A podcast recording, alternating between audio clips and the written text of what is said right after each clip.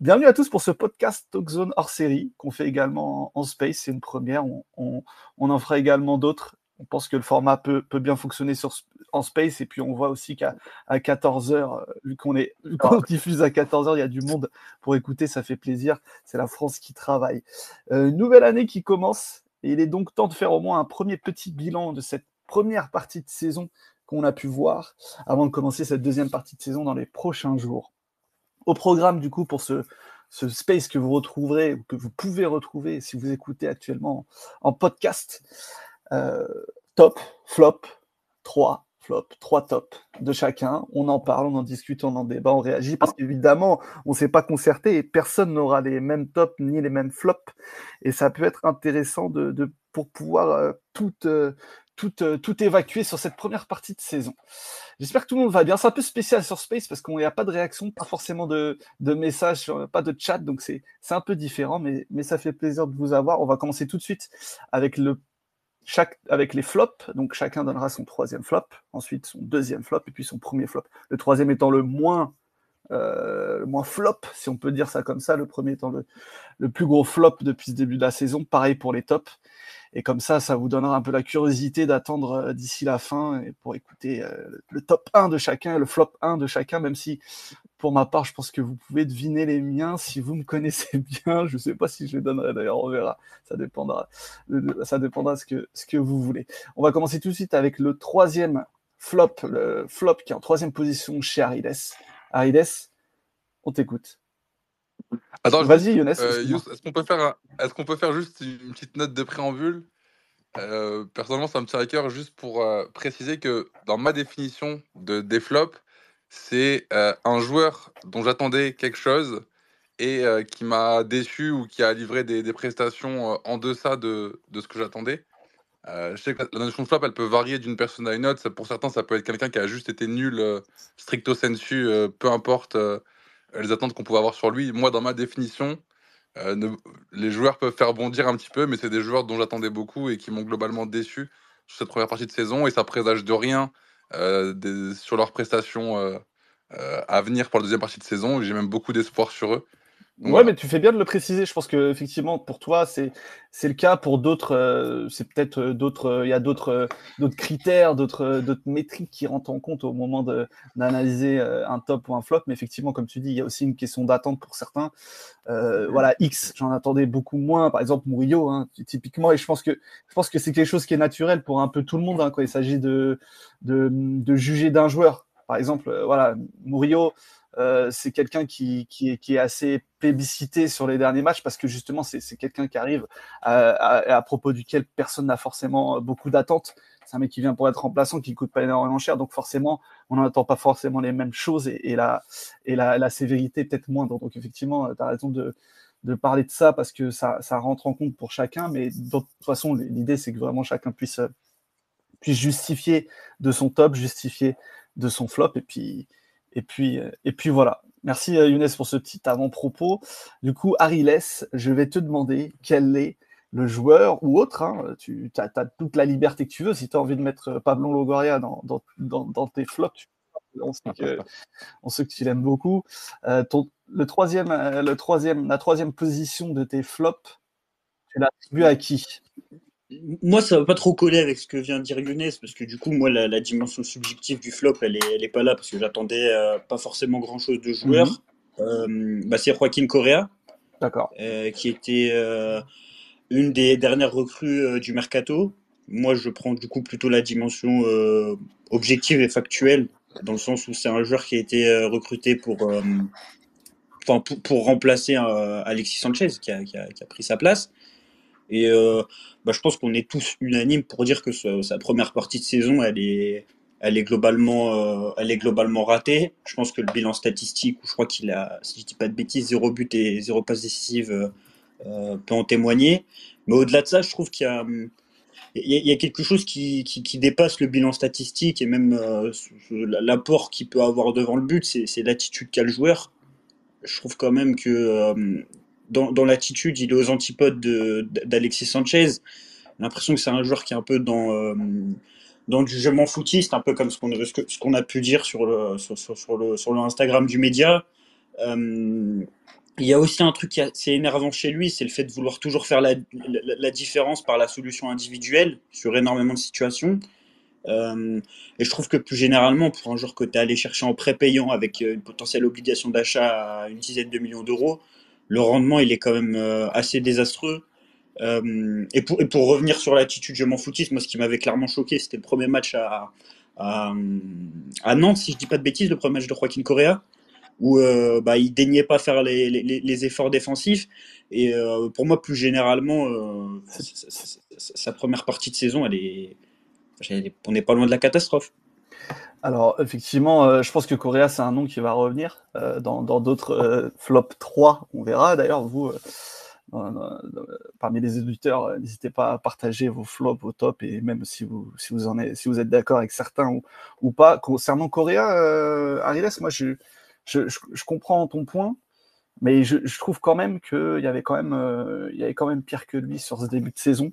Euh, enfin voilà, il, a eu, il a eu des, il a eu des belles séquences sur des moments où euh, offensivement c'était c'était pas exceptionnel. Hein. Je pense qu'il n'y a pas à se satisfaire. Hein. C'est autre chose. Dire un flop, dire, dire qu'il est un flop, dire qu'il a un top, c'est, c'est deux choses qui sont opposées. Donc, celui qui n'est pas un flop n'est pas forcément un top. Mais euh, Correa, je trouve qu'il y a quand même pas mal de séquences où c'était loin d'être le pire sur, euh, sur certains matchs où, où collectivement c'était tellement très très compliqué que moi j'ai du mal à, le, à le placer au-dessus des autres. Après, à voir, hein, à voir qui t'a mis en deux, qui t'a, mis en un, évidemment. Mais Correa, de manière générale, j'en parle là et puis je pense qu'on en reparlera peut-être euh, en fonction de, qui l'a cité. Mais je trouve que c'est absolument pas une réussite. Mais en flop, je ne sais pas. Je je suis pas convaincu. À voir, euh, euh, les autres noms. Hein, mais voilà, c'était mon petit avis sur, sur. On va passer à celui de Younes. pour, pour troisième flop, Younes, on t'écoute. Ouais, euh, juste une petite parenthèse avant, j'ai focalisé aussi euh, uniquement sur les joueurs pour les tops et les flops, mais dans les flops, j'avais deux personnes qui ont titillé un peu euh, N'hésite pas, hein, des mentions honorables, hein, ceux qui ne sont pas dans le classement mais qui auraient pu l'être, voilà, qui est, qui, qui est aux bah portes de la troisième place. Ou, non, du, coup, du coup j'ai restreint que sur les joueurs, mais pour moi, il y a l'intendant qui aurait pu avoir sa place dans le, dans le flop 3, parce que les, les maillots par passé euh, à chaque match, je trouve que c'est une honte quand tu as un club comme l'Olympique de Marseille, euh, que tu as des beaux maillots blancs ou, ou, des beaux maillots bleus extérieurs, tu dois avoir des maillots repassés à chaque match. On peut pas avoir des maillots froissés quand on attaque le match, je suis désolé. Donc il, il, a failli mériter sa place, mais je décide de rester sur le terrain. Et le deuxième, assez proche de l'intendant aussi, et c'est un sujet euh, sur lequel je sais que beaucoup d'auditeurs et beaucoup de suiveurs marseillais sont très sensibles, mais pour moi, c'est les coiffeurs de l'Olympique de Marseille. Euh, je constate par rapport aux saisons précédentes que la qualité est dégradée. Euh, que ce soit Harid, que ce soit, que ce soit Aubameyang, que ce soit Jonathan Klaus, etc. Euh, on a des coupes de cheveux qui sont beaucoup moins chirurgicales que ce qu'on a eu l'habitude d'avoir par le passé. Donc ces deux personnes-là auraient pu être dans mes flops. Et je, les invite vraiment à se ressaisir sur la deuxième partie de saison parce que l'Olympique de Marseille performance, ça passe aussi par Pas un mot sur la teinture euh, d'Arit, on voit le nationalisme. Après, non, ça, ça c'est les choix personnels de joueurs. Moi, moi ce qui m'intéresse, c'est vraiment la qualité du dégradé. le reste, ok. Je te trouve un peu dur quand même parce que le joueur phare de la saison dernière, euh, c'est Alexis Sanchez et il faisait des dégradés au couteau quand même. Donc. Euh, Ouais, ben justement, je me demande s'il n'a pas abîmé quelque chose dans le vestiaire de l'Olympique de Marseille. Et il a, créé un, euh, ouais, un, truc, un, truc mauvais. Exactement. Donc, euh, ouais, voilà. Euh, et par contre, ouais, du coup, voilà, parce qu'on en était là. Si, on, reprend un petit peu de sérieux, c'est bah, les mêmes Cariles. Pour le coup, c'est Correa aussi, mon, mon, flop 3, pour des raisons totalement différentes. la première, c'est que comme je disais, il, me faut un minimum d'attente sur le joueur pour que euh, je le considère comme un flop. En l'occurrence, Correa, j'en avais pas énormément, mais j'en avais suffisamment quand même euh, eu égard à son parcours. C'est quand même un, joueur qui arrive avec un statut relativement confirmé. Hein. Il, a, il a joué à, Séville, à la Lazio, à l'Inter. Donc quand il arrive, tu as en droit d'attendre un apport qui soit immédiat. Euh, je trouve que déjà dans, le rendement statistique et dans la disponibilité, il est très en deçà de ce qu'on peut attendre d'un joueur de sa trempe. Euh, je crois qu'il fait à, peine une dizaine de matchs la première partie de saison. Je crois que ça doit être même pas 50-55% euh, des matchs de l'OM. Donc déjà, un joueur de sa catégorie qui n'est pas assez disponible, c'est forcément un problème dans, cet effectif-là. Et après, il y a les prestations sur le terrain qui m'ont beaucoup déçu. J'ai du mal à, considérer ce que peut être son réel poste. on n'a pas encore eu l'occasion de le voir dans une attaque à deux, et pour le coup, c'est mon troisième candidat quand il s'agit d'épauler Aubameyang, donc j'ai même pas forcément de hâte particulière pour le voir. Et quand on l'a vu à gauche, je l'ai trouvé, bah, comme le disait Ariles, c'est le, seul point sur lequel je le rejoins, c'est sur l'implication défensive et sur la, capacité à faire des efforts pour l'effectif. Le, pour je trouve que c'est un joueur très individualiste, il est trop souvent déconnecté du reste de l'équipe. Même dans l'attitude, j'ai pas senti d'émulation particulière avec, ses coéquipiers. Et c'est un joueur, quand il a le ballon, tu sais jamais à quoi t'attendre. Concrètement, euh, euh, il fait la passe dans le zig quand, le joueur la demande dans, le zag. Euh, il, est, toujours à, contre-courant. Il est toujours avec son propre ballon. En fait, c'est le genre de joueur qui, joue un match différent de, ses coéquipiers. Et, donc, pour toutes ces raisons, Correa, c'est vraiment mon flop 3 de, cette de cette première partie de saison. Et contrairement aux deux autres que je vais citer en flop 2 et flop 1, euh, c'est un joueur sur lequel je n'ai pas beaucoup d'attentes ou beaucoup d'espoir euh, sur la deuxième partie de saison. Donc je pense qu'on risque de le retrouver euh, dans mon flop de fin de saison. En fonction, s'il est bon ou pas. Le terrain. J'ai très, très, peu d'espoir pour, pour le fait qu'il soit bon. Il y a, y, a, y a, trop peu d'indicateurs qui, qui sont orange ou vert pour à voir. Après, euh, ok. Opti, toi, ton, ton troisième, euh, ton, ton, ton joueur euh, qui est en troisième position des, des flops, ben, c'est le même aussi, c'est ça, comme ça. On... est sur un, on est sur un 3 sur 3. Hein. On est sur un 3 sur 3 pour, pour notre ami Joaquin Correa. Hein.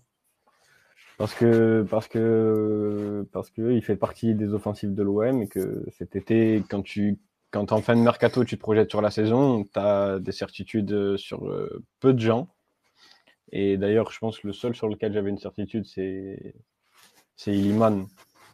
Et au final, euh, lui aussi est plutôt passé à mmh. côté. Et donc, euh, Correa, il faisait partie des joueurs dont tu attendais quelque chose parce que, parce que tu peux pas être l'OM, euh, donner une place euh, de, de, choix à Joaquin.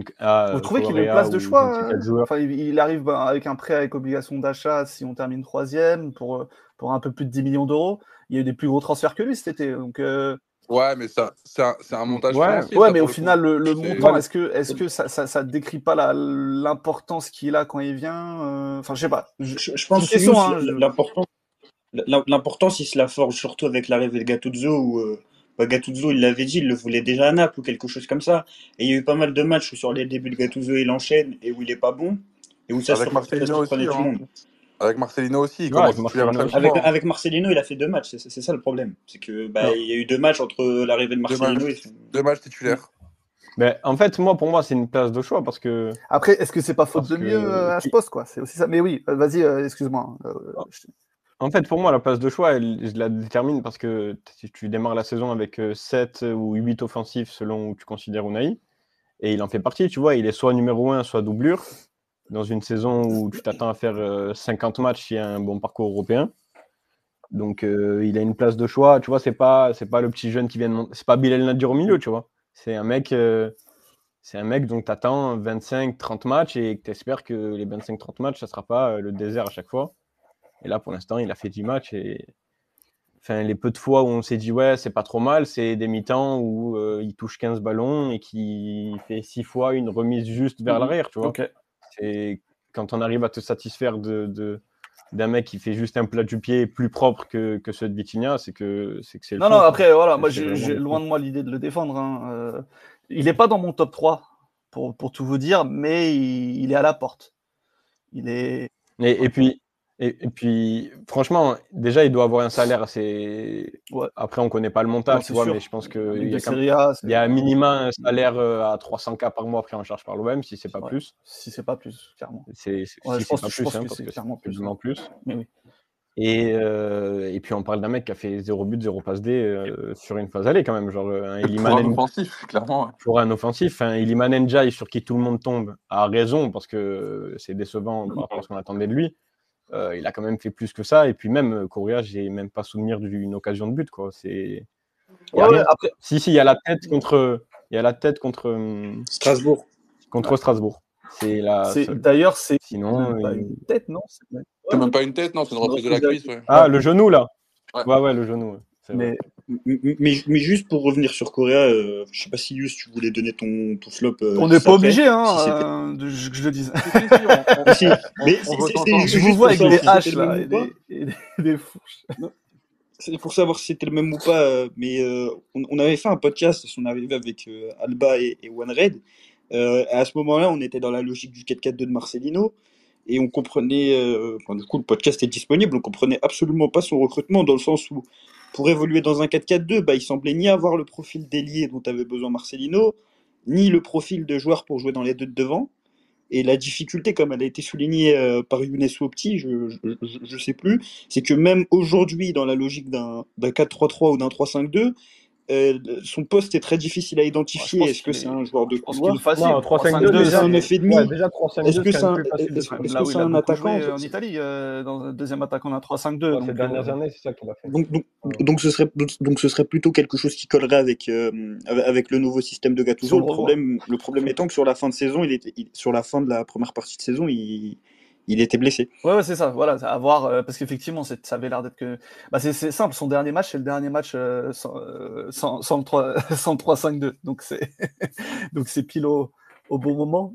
Et, et par contre, juste un, un, petit point parce qu'Arides en parlait et, et, et c'est pas le seul. Hein, il y a beaucoup de suiveurs de l'OM qui l'ont qui un peu associé à à ce rôle de, de remplaçant d'Alexis. Moi, je ne le considère pas du tout comme tel. Ouais, non, moi, je suis pas d'accord. C'est juste qu'il vient de l'Inter et Alexis a l'Inter. Quoi. Ouais, c'est ça. C'est pas... Ils, ils, ont chacun mutuellement pris la place de l'un et de l'autre dans, dans, les effectifs de l'OM et de l'Inter. Mais c'est juste une inscription comptable parce que pour le coup, euh, ni dans son rôle ni dans son statut, il, il, a vocation à remplacer Alexis Sanchez. Je pense que c'est Aubameyang qui est clairement l'attaquant euh, phare qui a, qui a, vocation à remplacer Sanchez. Donc euh, lui, on, on, en parlera plus tard. Ça, c'est si on, ça, ça, pour moi, c'est si on raisonne en termes de, de leadership. Mais aujourd'hui, si tu raisonnes en termes de, de construction d'effectifs, j'ai bien l'impression que. Je suis pas d'accord du tout. Je, je, je peux pas comparer. Rien. Les deux systèmes sont différents. En fait, pour moi, c'est impossible. Les deux coachs sont différents. Tu, peux pas comparer. Mais, mais, mais c'est pas le même système, c'est pas le même coach. Tu peux pas faire des Et, et même au-delà de ça, c'est pas du tout les, les, les, mêmes joueurs sur le terrain non plus. Tu vois non, non, non, non, non mais c'est sûr, Younes. Hein. Mais, mais c'est juste que quand je, quand je disais ça, c'est parce que souvent l'opposition était entre Sanchez et Aubameyang. On peut aussi dire que Sanchez et Aubameyang, ce sont des joueurs qui n'ont pas le même profil et qui peuvent. Ah, je pense qu'il n'y a pas d'opposition à avoir, tout simplement. Peu importe hein, que ce soit Aubameyang. Et oui, il n'y a, pas d'opposition à avoir, mais mais voilà, donc c'est quand même. Euh, je trouve que quand même il y a un parallèle. Moi, le parallèle avec Sanchez, je le fais sur le fait que c'est deux joueurs sud-américains ils sont, et qui, qui sont totalement. Pour la Grinta, euh, ah bah non. Et, et, et, et, ils, sont, ils sont droitiers tous les deux aussi. et ils se prennent en photo torse nu à la salle aussi. non, ouais, je sais pas. Bah, clairement, sur Coréa, moi, je, je, il est pas dans mon top, mais pour en parler, effectivement, c'est. Moi, j'ai même pas envie de dire décevant, tant je m'attendais à rien de, de, de lui, euh, personnellement. Euh, je pense que dès, dès, l'annonce de son transfert, c'est un, transfert que moi personnellement que j'ai pas validé. Je pense qu'il y en a beaucoup sur Twitter pour qui c'était le cas aussi.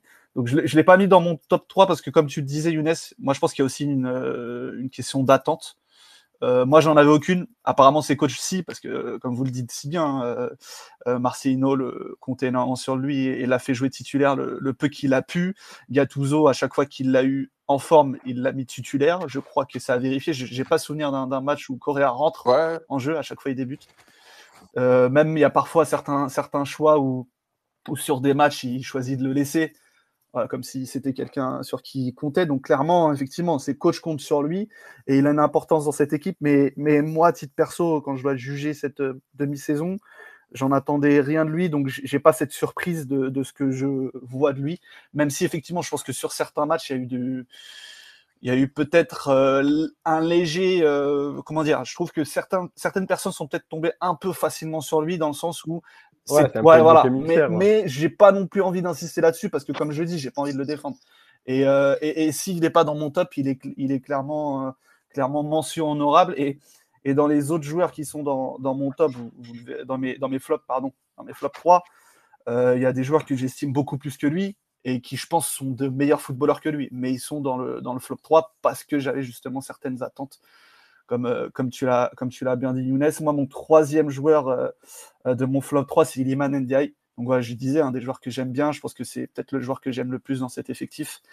Et ça me fait pas plaisir de le voir, de le mettre là, mais je pense que moi, de, en tout cas, quand je quand j'analyse cette demi-saison, je suis obligé de le mettre dans, dans, le, dans, le, dans les trois flops.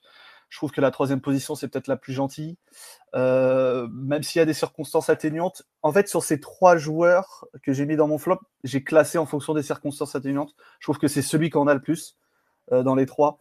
Donc c'est pour ça que je l'ai mis, j'ai mis flop 3. Euh, voilà, moi j'en attendais beaucoup. Je trouve qu'on n'a pas assez vu ce, qui, ce qui nous laissait présager notamment les compilations, parce que je pense que personne n'a regardé un match de, Sheffield, j'allais dire Brentford, de Sheffield en direct et en entier.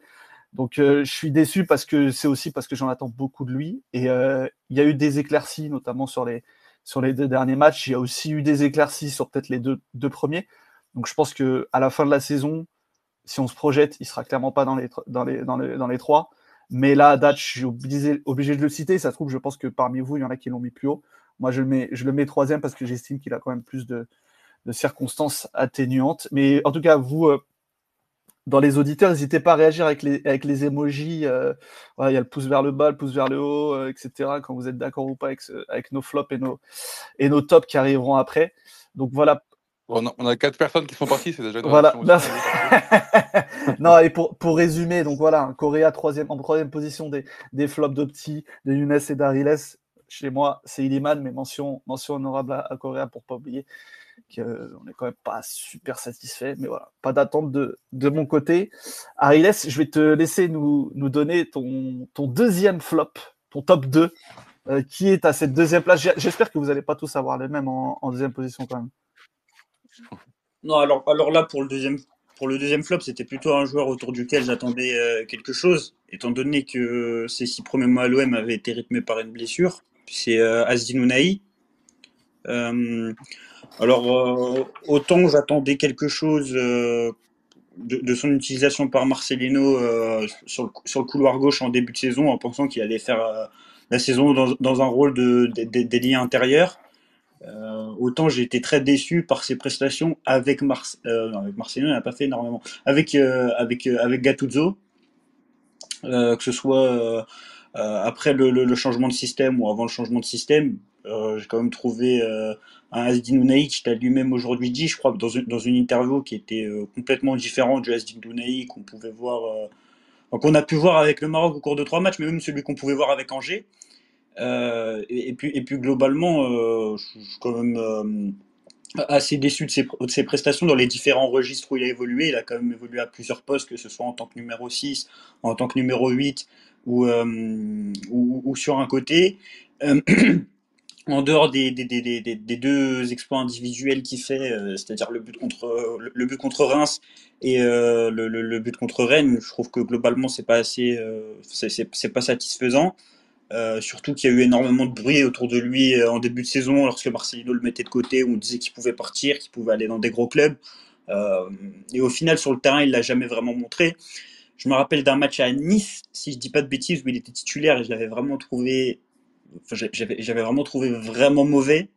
Euh, et, globalement, quand je pense aux joueurs au, sein de l'Olympique de Marseille, autour de qui j'avais un petit espoir euh, et qui m'ont pas, euh, qui, me l'ont pas rendu, bah pour moi, c'est globalement c'est lui, c'est Asdin Ok, d'accord. Est-ce que, est-ce que, est-ce que Younes, je crois qu'Opti est pas là, il, va revenir. Est-ce que tu, est-ce que tu l'as en deuxième Est-ce que vous l'avez en, Non, non, moi j'ai, j'ai un deuxième complètement différent, mais je vais quand même rebondir rapidement sur, sur sur Asdunaï parce que. C'est bizarre ça.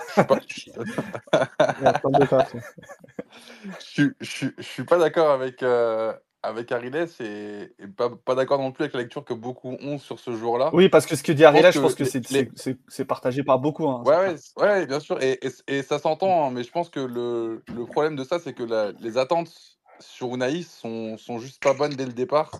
Euh, sa, sa, très bonne Coupe du Monde avec le Maroc, c'est un, fantasme collectif euh, entretenu sciemment par Luis Enrique euh, dans sa conférence d'après-match contre l'Espagne. Mais je l'ai déjà dit en podcast. Pas calculé ça.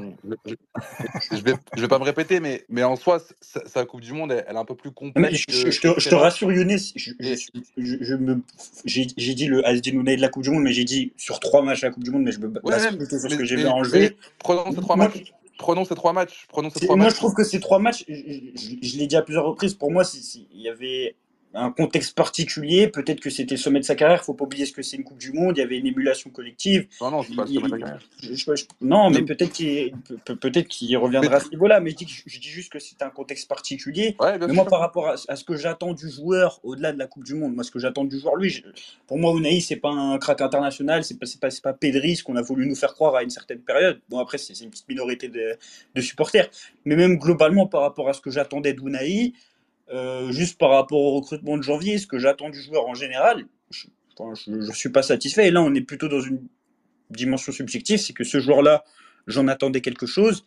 Même dans un 4-3-3 où je trouvais qu'on pouvait en tirer la quintessence de son profil, parce qu'il l'a montré avec le Maroc dans un 4-1-4-1, qu'en relayeur, c'était c'était son poste, je l'ai vraiment pas trouvé satisfaisant. Et... Bien sûr, mais je, comprends. Moi, je ne mets pas dans les tops non plus, mais je trouve ça un peu sévère de le mettre dans les flops. Parce que même si on prend ces trois bons matchs avec le Maroc euh, auxquels tu fais référence, donc c'est la, phase finale euh, Espagne, Portugal euh, et France, honnêtement, y a, je trouve pas qu'on ait vu un Unai drastiquement différent de celui qu'on a pu voir déjà à l'Olympique de Marseille cette saison-là. Parce que c'est un, un, joueur qui a une qualité technique hors du commun, qui a une nonchalance qui est aussi hors du commun. Et, c'est ce qui lui est reproché, hein, d'ailleurs.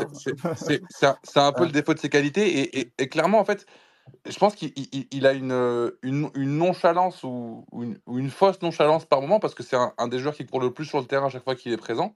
Donc, c'est pas un joueur qui est avare d'effort. Hein. Il, a une capacité euh, euh, athlétique qui est, qui est assez intéressante. C'est un joueur qui aime bien toucher beaucoup de ballons et dans les beaucoup de ballons qu'il aime toucher, il y a, beaucoup trop souvent des touches en trop. Et c'est là que, justement, j'ai envie de le voir progresser, où, il doit avoir un jeu qui est un peu plus épuré euh, entre ces éclairs de génie dont, il est capable.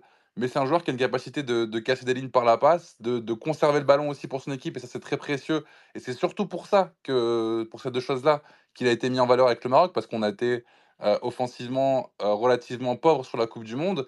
Donc concrètement, les sorties de balles passaient par lui.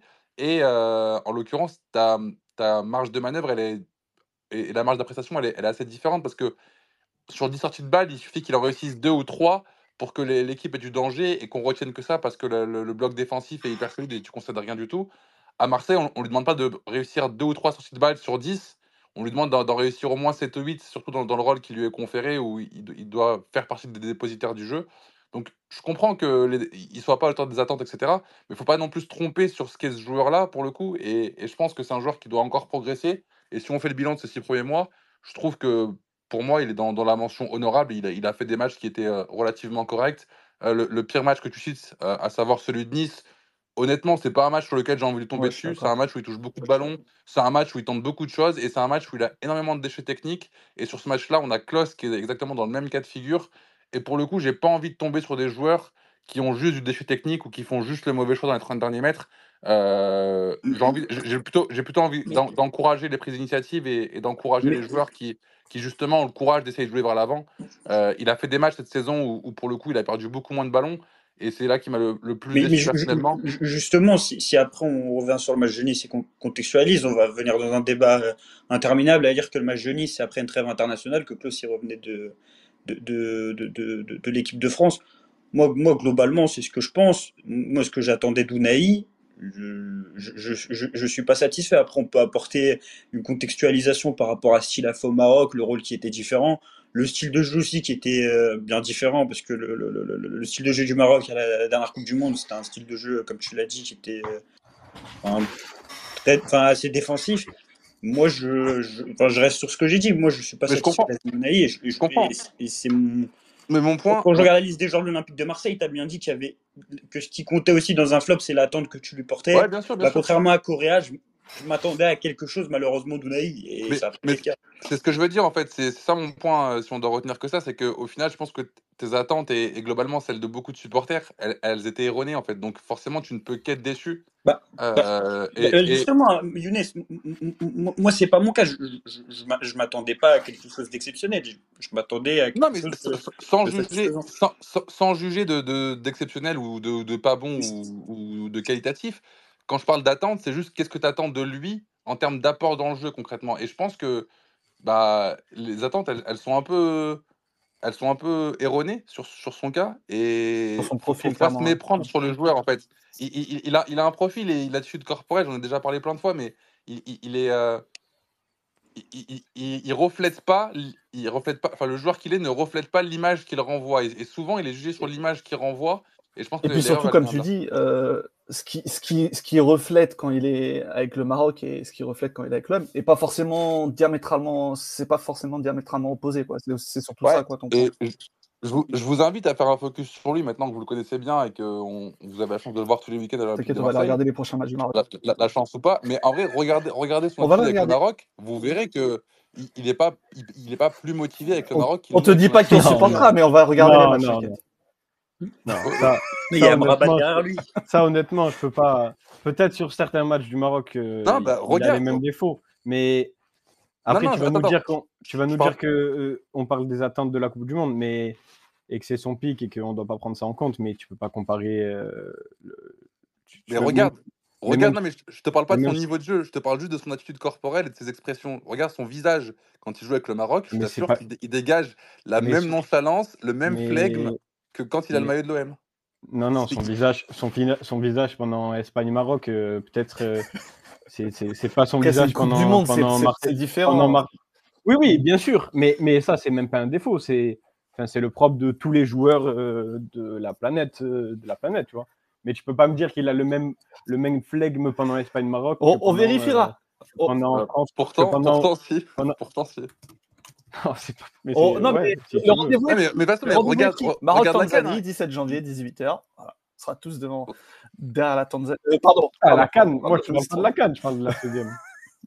ouais, mais du coup, si c'est un moment euh, qui, qui, qui, a lieu trois, deux, trois fois dans une carrière d'un joueur, est-ce que c'est pertinent de prendre ça comme, euh, comme axe de, de référence C'est ça aussi. Qu'on soit d'accord ou pas là-dessus, hein, c'est ça aussi. Après, franchement, le truc, c'est qu'on a évoqué les circonstances atténuantes. Le truc, c'est que le collectif marseillais est tellement pitoyable sur euh, la majorité de cette phase allée. Et si on rentre dans les circonstances atténuantes, on en trouve à tous ouais, après, chacun ouais, ça porte, mais oui.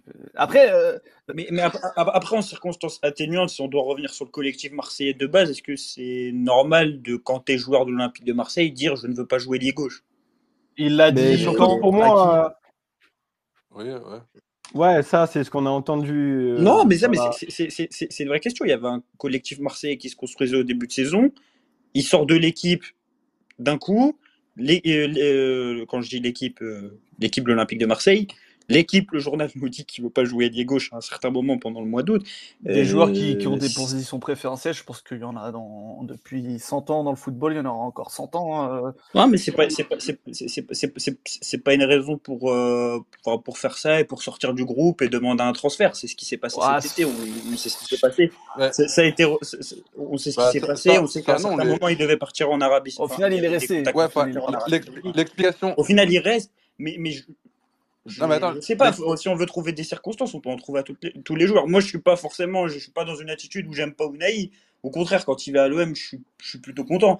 Mais euh, enfin, si on doit trouver des circonstances, je pense qu'on peut aussi en trouver à Joaquin Correa. On pourra aussi en, en, trouver au, à votre second et à votre premier flop. Ce qui sort, ce qui, ce qui sort de, de, de son, de, enfin, de la fin de mercato estival, c'est que lui ne veut pas partir que du coup, il y a, y a, les sirènes de l'Arabie Saoudite, qu'il s'entretient avec, Bono, avec Bono, qui le convainc un petit peu de, de partir, et c'est à ce moment-là qu'il semble. Mais comment t'expliques que, le joueur ne joue pas du Panathinaikos ou C'est un choix du coach. mais, mais c'est un choix du coach parce que concrètement, dans, dans un 4-4-2, l'importance de tes ailiers en phase défensive, elle est assez importante. Par son attitude, et j'en ai déjà parlé encore mille fois, j'ai pas envie de revenir sur ça, mais c'est pas un joueur qui, qui, qui montre et, et, qui a cette, euh, capacité à tirer la langue, montrer qu'il fait des efforts, etc. Et je pense qu'il correspondait juste pas à ce que Marcelino voulait euh, pour son, son ailier gauche et son football de, de scatophile, euh, avec ses 30% de possession de balle au droit. Et en l'occurrence, il, il, est juste. Il, il, il est, il, est, il est juste benché euh, parce que ouais. Marcelino euh, n'est pas satisfait ouais, et puis parce qu'il recrute Joaquin Correa aussi, les deux, l'un va et, et, Joaquin Correa, il arrive sur le dernier match contre Nantes. Ça veut dire que tu as quand même Metz, tu as quand même Brest entre-temps. Ouais, il y a quand même Imran Soglo qui joue à sa place. Ouais, parce qu'il voulait un gaucher, d'ailleurs, euh, bien lui a pris, parce qu'il a marqué. Non, mais je pense que ça justifie par le, par le choix du coach. Ouais, pas tout... Et moi, je, moi, je pense, je, pense pas que, ce, sans rentrer dans le détail, je pense pas que ce soit uniquement le choix du coach. Et, on a eu les informations euh, à ce moment-là, au mois d'août, de ce qui se passait. Je, je pense qu'au niveau des circonstances, on peut retrouver à tous les joueurs, mais je reste sur ma position. Globalement, on peut me trouver n'importe quelle circonstance. J'estime qu'Unai est, selon moi, le deuxième flop. Non, mais là, du coup, c'est à voir, parce que du coup, il te reste plus qu'une place, et moi, j'ai des noms en tête, là, donc il y en aura quelques-uns qui seront pas dans tes flops 3. On pourra en discuter, du coup. Euh... Vas-y, Younes, parce que euh, c'est à toi de me donner ton deuxième flop. Ouais, pas répondre. Mais du coup, mon, mon flop numéro 2, c'est Kondogbia. Okay. Ah ouais. Euh, Kondogbia, parce, parce ah ouais. que, mais c'est pas de gaieté de cœur. Et j'ai beaucoup d'estime pour le joueur et j'ai beaucoup d'espoir sur la deuxième partie de saison. Et ce sera pareil pour, pour mon top 1. Euh, mais euh, à l'inverse de toi, Yus, t'expliquais que tu as classé tes joueurs, enfin tes flops, en fonction des circonstances atténuantes que tu arrives, à leur trouver. Moi, je les ai plutôt classés en des attentes que du degré d'attente que, que, que, j'avais et, euh, et, du rapport avec leurs prestations. Et en l'occurrence, contre Dogbia, quand je fais la rétrospective de, de ces six premiers mois, il y a un, excellent match amical contre le Bayer Leverkusen où quand il arrive, je me dis waouh, c'est le patron que, j'espérais. vraiment joueur niveau, niveau 8 de, de finale de Ligue des Champions. Euh, il a un impact physique qui est incroyable. Il ratisse énormément de ballons. Euh, il a son pied gauche qui est ultra précieux à la relance pour casser des lignes de passe et, aller vite vers l'avant. Et après, il y a un creux. Je ne sais pas ce qui, s'est passé. Il a un motet compliqué où il a quelques blessures et quelques gènes. Il ne va pas en sélection. Il reste à l'OM pour se ressourcer, etc. Il revient un petit peu contre Lille. Et après, sur la fin de saison, on retrouve un, un Kondogbia qui a, comme j'ai déjà dit, le, niveau d'un top 3 Ligue 1. Euh, donc un niveau correct et dont on peut déjà se satisfaire mais il y a, y a quand même un, goût amer sur, euh, sur sa prestation de début de saison et, sur le fait que bah, il n'a pas été le leader du milieu de terrain que, que, que j'attendais de lui. Et je pense que c'est un joueur dont on mmh. doit attendre beaucoup plus. Hein. Euh, il a déjà montré dans, dans le passé et, et la, satisfaction, c'est de voir que bah, il n'a pas l'air complètement bouilli. Donc concrètement, c'est pour ça que je l'ai mis. Euh, là, concrètement, si, si, sur les prochains mois, il est dans la lignée des, des 4-5 derniers matchs, je pense qu'il sera plus dans tes flops. On est, on est d'accord. Hein. Ouais, et, et, j'espère vraiment que mon flop 2 et encore plus mon flop 1 ne seront pas du tout dans les flops de fin de saison parce que c'est des joueurs que j'aime beaucoup et que j'ai envie de voir briller. Et je pense que le, le podium, il passera forcément par un, un, rebond de ces, joueurs. Très bien. Opti, ton, ton, ton deuxième flop, pardon, du coup. Euh, euh, mon deuxième flop, c'est notre ami. Euh, non, c'est pas Kondogbia.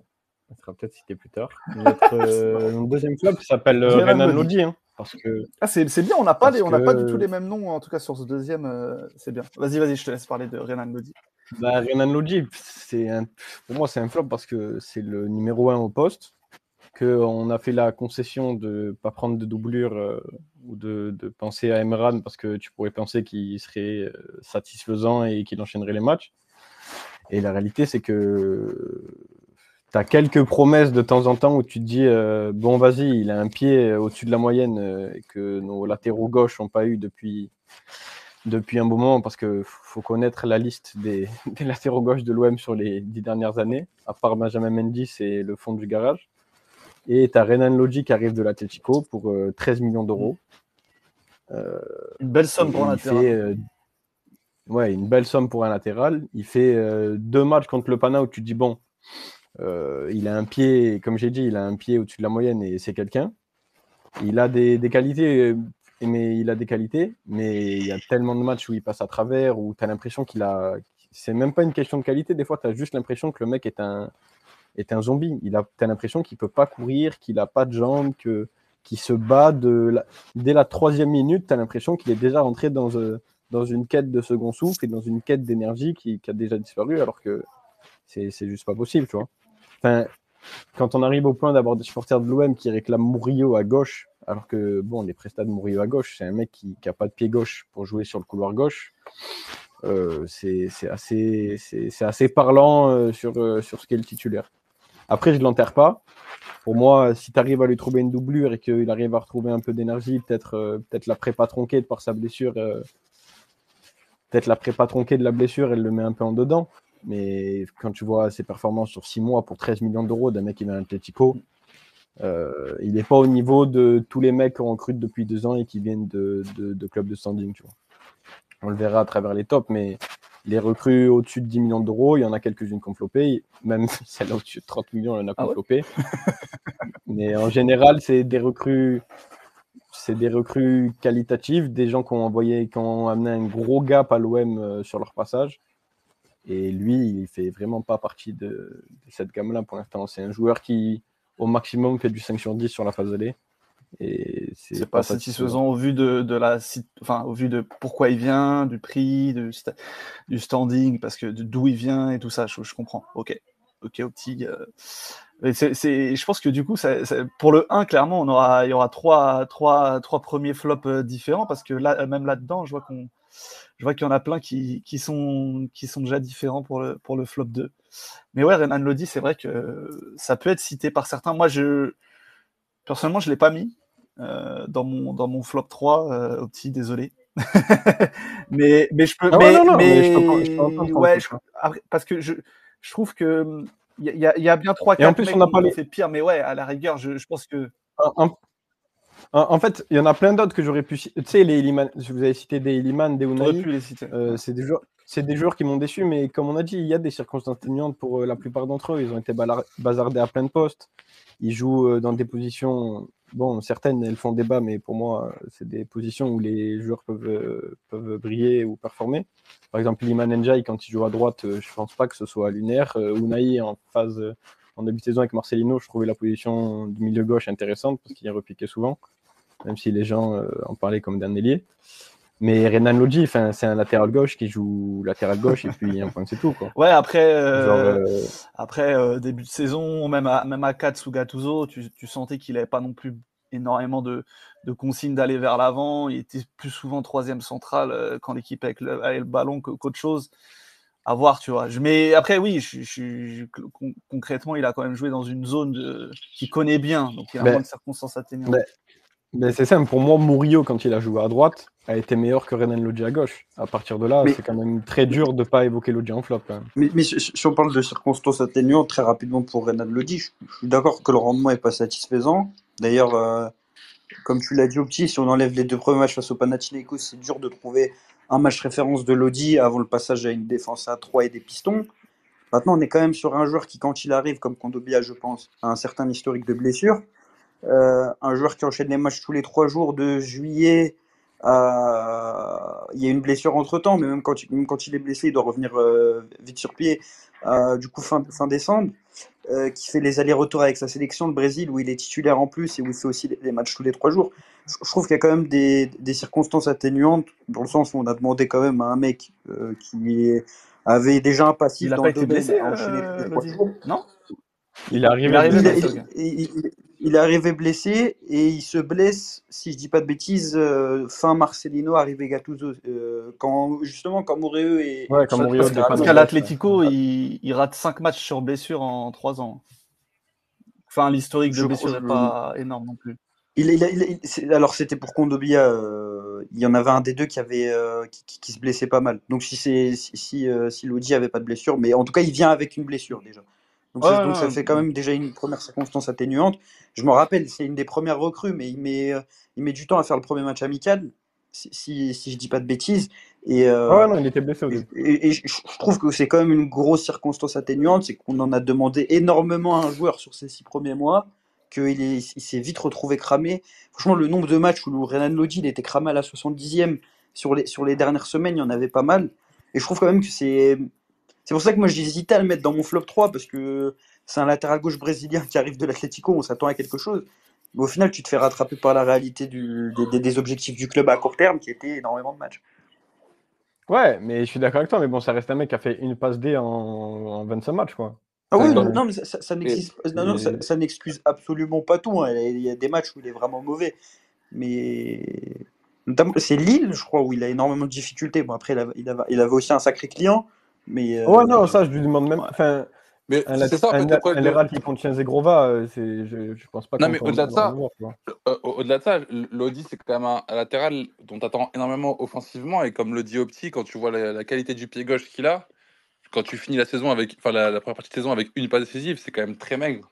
Euh, c'est quand même un, latéral gauche qui arrive et qui a l'impression de tirer tous les coups de pied arrêtés quand il arrive. Donc, euh, ouais, c'est un mec qui prend les coups francs. Euh, quand, voilà, Quand, tu fais la comparaison avec Klaus, son, pendant de l'autre côté sur le nombre de passes décisives ou le nombre d'occasions créées, je suis d'accord que Lodi est quand même. Après, on lui a, il n'a pas les mêmes, le même rôle quand même offensivement. Tu, tu vois qu'il monte beaucoup moins. Tu peux pas ne pas penser que c'est pas une consigne aussi. Non, non, bien sûr, non, mais bien sûr, mais sa, sa, condition physique ne lui permet pas de, de, de faire le, les allers-retours et de faire la navette comme Klaus le fait, bien sûr. Donc il, monte naturellement moins pour essayer de gérer son match. Mais quand tu vois la qualité de son pied gauche, euh, tu es quand même en droit d'attendre que sur les deux trois fois dans le match où il va monter, il soit en mesure de délivrer un, centre euh, qui, qui, non, non, je, en, en pas de Moi, c'est surtout sur, ça que j'ai été assez déçu de lui. Après, bon, je l'ai pas mis dans, mes flops parce que j'avais peu d'attentes et en vrai, je trouve qu'il n'est pas si catastrophique que ça. Non, je suis d'accord avec toi, Younes, parce que enfin, je me dis qu'effectivement, offensivement, il y, a pas mal de choses à lui reprocher, mais je me dis qu'il y, a y, a eu, y a eu pire par d'autres enfin, qui, qui, sont strictement offensifs.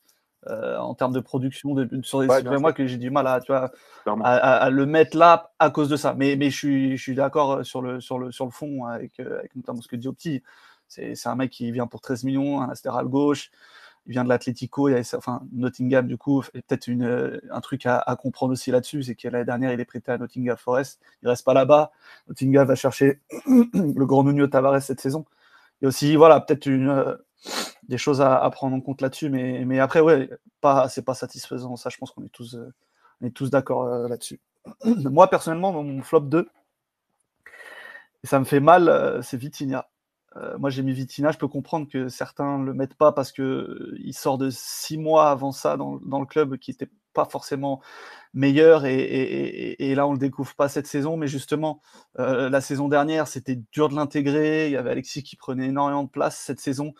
On sent que ces différents coachs ont compté sur lui. Il a eu du temps de jeu, il a eu beaucoup de minutes. C'est clairement le remplaçant numéro un quand il n'est quand il est pas titulaire. C'est le premier qui rentre. En tout cas, c'est une des, un des premiers qui entre. Euh, il a eu pas mal de, enfin voilà, il a eu du temps de jeu pour montrer euh, sur ce début de saison. Et, euh, et malheureusement, voilà, j'ai pas envie de taper sur lui, d'aller tomber dans la catastrophe et de dire que, que c'est un scandale qui coûte 30 millions, qu'il est nul, etc. Ça, je pense que c'est pas pertinent de rentrer dans ce débat-là. Mais clairement, dans les flops, je suis personnellement obligé de le mettre parce qu'il a eu ses occasions, il a eu ses, ses, possibilités de faire la différence sur des matchs importants. On parle beaucoup de Gendouzi lors du retour contre le Pana. Je pense que c'est pour lui aussi. Donc il y a eu ces, voilà, ces, moments-là dans des matchs qui auraient bien aidé l'équipe euh, s'il avait mis ces, ces quelques occasions qu'il avait Juste pour revenir sur ce truc-là. Gendouzi, c'est un truc cruel, mais sinon, euh, tu vois, il fait une rentrée. La rentrée honnête. Sa, rentrée, elle est, très bonne, tu vois. Il, y, a, il, y a, un monde où il obtient un penalty. De ouais, il y a un monde où c'est lui qui scelle la qualification. D'accord. Après, euh, les mauvaises langues diront que au moment où il joue ce match, il sait que dans tous les cas, il jouera avec des champions avec son prochain club, donc il s'en fout un peu peut-être. Mais euh, ah, ça c'est vraiment une mauvaise langue. Mais c'est vrai. C'est des, menteurs plus que des mauvaises langues. non, qui s'en foutent, ça je sais pas, mais en tout cas, il était déjà d'accord avec la Lazio bien avant le match. Ouais, ouais qu'il était déjà parti, oui. Mais, mais voilà, donc moi, moi, moi je, mets Vitinha après, euh, comme je vous l'ai dit, j'étais plus dans une idée de circonstances atténuantes. Euh, voilà, je, trouve que il y avait une carte à jouer. Il y a, certains moments, notamment début de saison, où Aubameyang est, est, peine à trouver le rythme et à trouver son, sa confiance devant le but. Il a eu sa chance euh, qui a été donnée par ses coachs. Il a eu l'occasion de, montrer qu'il pouvait peut-être montrer qu'il voilà, qu'il est une recrue à 30 millions, qu'il a un jeune espoir au poste et qu'il peut s'imposer. Il l'a jamais montré, donc euh, c'est en ça que moi je, me sens obligé de le, de citer dans les, dans les flops 3. Donc mon, deuxième, euh, c'est Vitinha. il y en a certains qui le mettront en 1. Euh, ils parleront de son, du prix de transfert, tout ça. Moi, je suis pas trop dans ça. Juste en termes de. Je dirais qu'il n'a pas saisi ce qu'il pouvait saisir et les coachs lui ont potentiellement permis d'aller saisir ce, petit truc. Il l'a pas fait.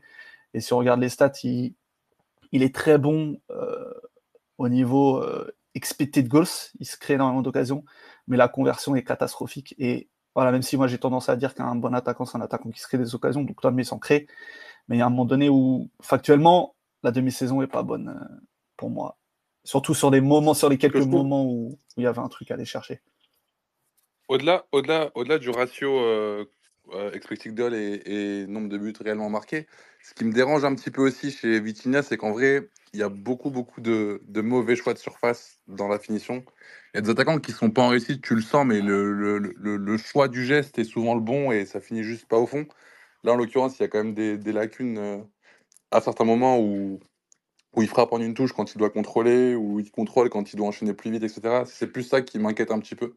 Après, pour le coup, j'avais pas beaucoup d'attentes sur lui euh, cette saison. Je pense que c'est un joueur qu'il faut euh, essayer de, de, garder un petit peu en dessous du, feu des projecteurs et faire abstraction de, son prix de transfert et espérer qu'il puisse progresser à, l'OM parce que c'est un joueur qui est définitivement pas fini et espérer pouvoir le, sortir euh, dès que l'occasion se présente. À voir, peut-être dès cet hiver, il y a déjà des rumeurs, euh, à voir comment ça va. Ouais, mais je pense, je pense qu'il peut avoir un petit rush de but quand même sur, euh, sur, sur 6-7 matchs où, la confiance tourne, on retrouve un, un Vitinha beaucoup plus instinctif et, et beaucoup plus buteur euh, comme on l'avait déjà vu euh, quand il était à Braga. Et je pense qu'il peut avoir cette petite période-là à Marseille. Il faudrait capitaliser dessus euh, quand ça arrivera. À voir, à voir. Mais du coup, je, pense aussi, mais après, on, après s'il est là, voilà, il restera un remplaçant qui peut tirer son épingle du jeu, mais du coup, il va falloir marquer des buts, frérot. Euh, On arrive au, moment tant attendu, je vais rappeler vite fait. Hein. Ariles, flop 3, Correa, flop 2, Unai, on attend le premier. Younes, flop 3, Correa, flop 2, Kondogbia. Pour Opti, flop 3, Correa, deuxième, Renan Lodi. Et du coup, pour moi, Iliman en 3 et Vitinha en 2. On passe au numéro 1. Et Ariles, je vais te demander ton flop numéro 1. J'ai beaucoup, parce qu'il y a plusieurs possibilités. Hein. Qui as-tu mis en 1 J'ai hâte de savoir qui t'a mis en 1 plus gros flop de euh, avant de dévoiler saison de l'OM et alors avant de dévoiler mon flop numéro 1, je tiens à dire que pour euh, des raisons. T'as peur ou quoi? Tu commences déjà D'avoir un débat assez constructif. J'avais un flop suprême qui était bien évidemment celui que certains euh, appellent l'escroc d'Oviedo ou le Bernard Madoff du football. Pablo Longoria, qui est selon moi le plus gros responsable à travers sa, planification sportive désastreuse depuis le mois de janvier de, l'échec de cette première partie de saison. Et pourquoi? Tu n'assumes pas ce que tu penses, bordel mais, du coup, pour, non, mais pour, moi, si je devais choisir un flop suprême, ce, serait Pablo Longoria, mais pour, pour rester sur les joueurs, parce que je pense que c'est plus intéressant pour ceux qui nous écoutent d'avoir des joueurs, je, vais choisir le joueur, le, joueur qui illustre sa planification sportive désastreuse. C'est euh, Victor Vitinha. Euh, alors sur ces six premiers mois, comme vous l'avez dit, euh, je me suis vite fait à l'idée qu'on avait complètement foiré euh, notre mercato de, janvier, en tout cas sur ce transfert-là. mais avec l'arrivée de Marcelino, le passage en 4-4-2, je me disais que on pouvait peut-être limiter la casse. Et ses premières prestations, sincèrement, au mois de septembre et même à, la fin août, me laissaient dire que potentiellement on pouvait essayer d'essayer d'en tirer un truc, mais euh, je me suis vite euh, rendu à l'évidence que si on regardait le tableau de chasse de Vitinha depuis son arrivée à l'Olympique de Marseille, bah, c'était c'était que des buts contre des contre contre des relégables, contre Troyes, contre Metz. Bon, il y a, y a Vincent début de saison. Que plus généralement, si on observe ses prestations, euh, le, le, le, fait marquant en Coupe d'Europe, c'est c'est un, un, pressing sur le, sur, sur le gardien de l'AEK Athènes. Et je trouve que, enfin, généralement, si on sort de ça, le, le, le, le bilan, il est. Bah, et encore une fois. Ah, il y en a d'autres qui n'ont pas beaucoup de buts et qui n'ont pas de pressing. Hein. Non, on, verra les noms, je ne veux pas spoiler parce que je pense qu'il y, y, en a qui, qui sont dans le, dans le top 1 de, des, autres, mais, euh, mais c'est déjà, enfin, c'était juste pour nuancer un peu, je t'inquiète, hein, je continue, Non, mais moi, globalement, c'est mon, c'est, mon top 1 flop. Euh, par les prestations sur le terrain, le fait que au bout d'un an, on reste au, constat qu'on avait eu sur les six premiers mois. Et, euh, et voilà, on a vu, quel que soit le dispositif, que ce soit une attaque à deux ou une attaque euh, où, il pouvait évoluer tout seul, euh, que c'était très compliqué eh, pour notre ami. Même elle est gauche d'ailleurs. ouais, gauche, hein, J'ai une question pour toi, Ariel, et peut-être pour les autres. Hein, vous, pouvez, vous, avez le droit d'y répondre. Euh, si on est dans un monde où Vitinha a coûté, euh, peu importe son, prix de transfert, s'il a coûté une dizaine de millions, est-ce que tu le mets top 1 de ton. De je te dis indépendamment. C'est pour ça que je pose, la question. Je, te parle des qualités du joueur. On me dit, quel que soit le prix du transfert, Luis Suarez, et je sais que c'est un mec qui s'est fait dégommer quand il était à l'OM.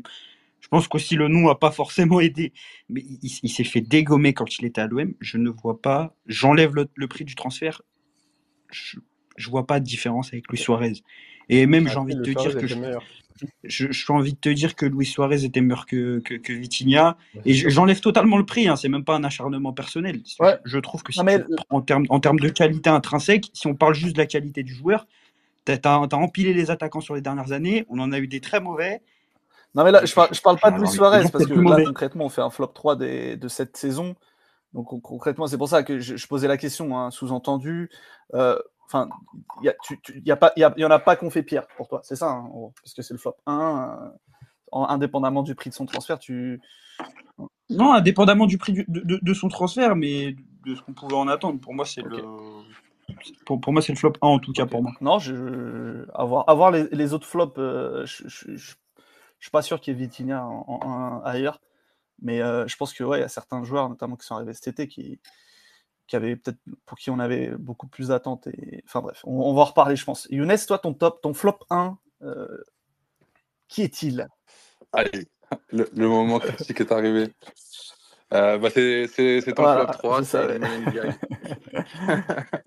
bah, En vrai, euh, quand euh, j'ai dit en préambule que ma notion de flop, elle était corrélée à, l'attente et, à l'estime que j'avais des joueurs, on est obligé de mettre l'affect de côté et de se dire que bah, quand on regarde les premiers mois d'Iliman NDI, c'est tout ce, tout ce sauf quoi on, espérait de lui. je pense que n'importe quel supporter que tu interroges à la sortie du, du, stade euh, début août, quand tu vois le, match qu'il fait contre Leverkusen et ce qu'il commence à nous montrer, on est loin d'imaginer que c'est un joueur qui finira un but et, deux passes D euh, au 31 décembre. Donc pour le coup, euh, c'est lui mon, mon, flop numéro un. C'est la, la, plus grosse mmh. déception sur ce qu'il a apporté sur ces premiers mois-là. C'est un joueur qui a encore une petite marge de progression à mon sens, mais c'est quand même un, un joueur dont c'est en droit d'attendre un rendu immédiat. Euh, force est de constater qu'on a eu beaucoup de bribes intéressantes et j'enterrerai définitivement pas ce joueur. Hein. J'ai beaucoup d'espoir pour qu'il se retrouve dans mon top encore euh,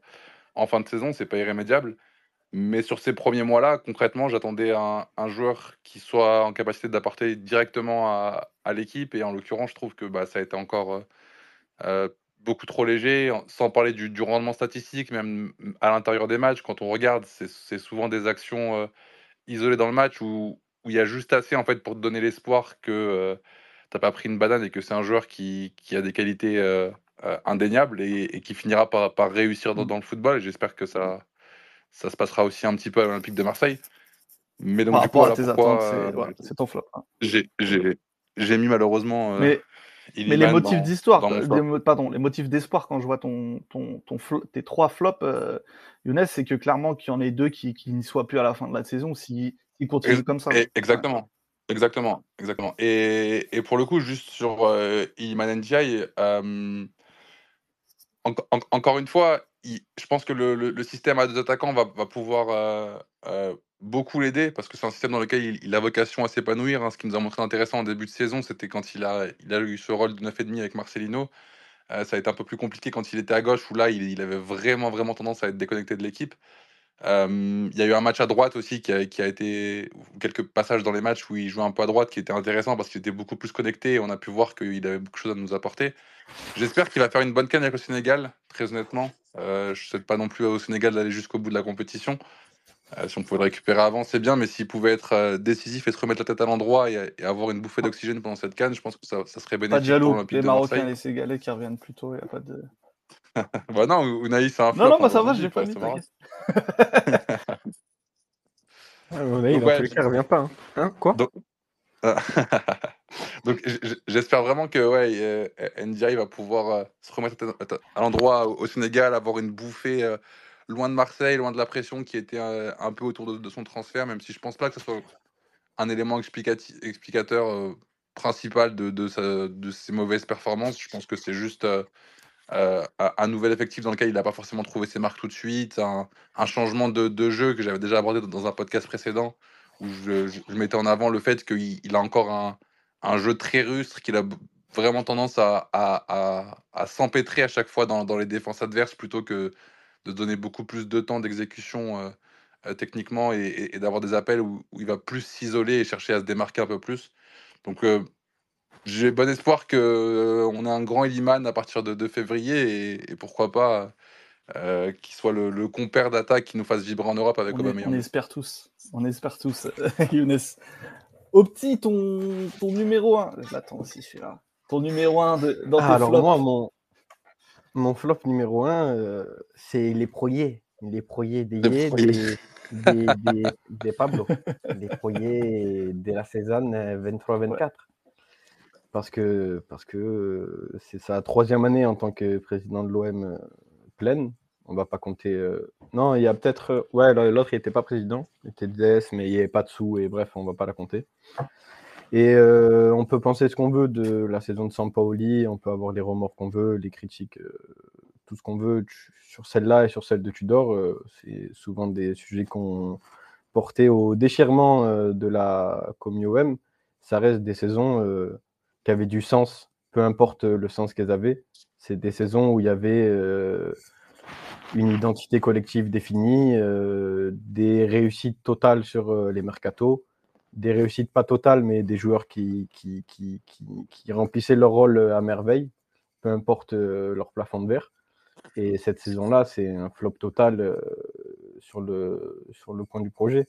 C'est une saison où tu, tu as soi-disant construit un effectif pour faire un 4-4-2 qui aura vraisemblablement pas, pas marché, même si on peut toujours dire qu'il fallait laisser du temps. Mais s'il fallait laisser du temps, il fallait demander à Pablo Longoria de ne pas faire ce coup de Gambi, comme on dit à Marseille, à son ami de longue date, Marcelino. S'il croyait vraiment à ce projet, Marcelino devrait encore être l'entraîneur de l'OM après mmh. septembre. Malheureusement, il nous quitte. Ou heureusement. Il doit s'en c'est qu'il croit en rien. Je pense que c'est ça. Ouais, ouais c'est ça. Et, même pour moi, le, truc qui illustre le plus le flop, c'est que que ce soit euh, Marcelino ou Gattuso, c'est des entraîneurs où les discussions préalables euh, s'établissent sur le fait de jouer à 4 derrière et pas à 3. Et la réalité de la phase de l'OM, c'est peu importe les adversaires, et je trouve ça un peu facile de dire que c'était de mauvais adversaires, les meilleurs matchs de l'OM sont à 3. Alors que le projet, c'est de construire un effectif pour jouer à 4. C'est dur pour moi d'illustrer encore enfin, plus, plus, de manière plus forte le, le, le flop que de dire que tu as réussi d'une manière euh, que tu n'avais pas prévue. Il n'y a pas. Il a pas plus, il y a pas, il y a pas meilleure manière d'illustrer le flop que, que ça. Eh ben, je, je m'attendais pas que, que toi tu es ce, ce, ce, numéro 1 flop. Je pense que même Ariles moi, je, pensais qu'on n'avait pas le droit. Il n'y a pas de règle, hein. tu, peux mettre qui tu veux. Hein. Mais il n'y a pas de règle, on l'a dit, non. On dit, Moi, je pensais justement qu'on restait sur les joueurs. C'est pour ça que j'ai dit bien, on, montre à tout le monde que c'est bien préparé. C'est très bien préparé, c'est excellemment préparé. Mais, mais, mais pour, moi, oui, qu'il y a un flop suprême, c'est Pablo Longoria. Au-delà de. il, a, il a parlé que de cette saison. Euh, hein, non, non, non, non, moi, je reste sur cette saison. Moi, dans tous les cas, je reste sur cette saison on exit ce qui s'est passé au mois de janvier. Lui-même l'a reconnu, la transition du football Tigor Tudor à celui de Marcelino est pas loin d'être catastrophique. La préparation au barrage de Champions League est selon moi également catastrophique. Euh, c'est-à-dire que le premier tour a été un peu négligé un peu été délaissé comme un, comme un, comme un ultime match de préparation, ce qui explique que quand tu te déplaçais au, au Panathinaikos, tu avais énormément de joueurs qui venaient, qui venaient tout juste d'arriver. Ce qui fait qu'on a beau parler du scénario du match retour, pour moi, la qualification, tu la perds à l'aller. Euh, et, au-delà de ça, même, je, trouve que globalement, même s'il y a eu des recrues qualitatifs qui ont été réalisés, elles sont arrivées très tard.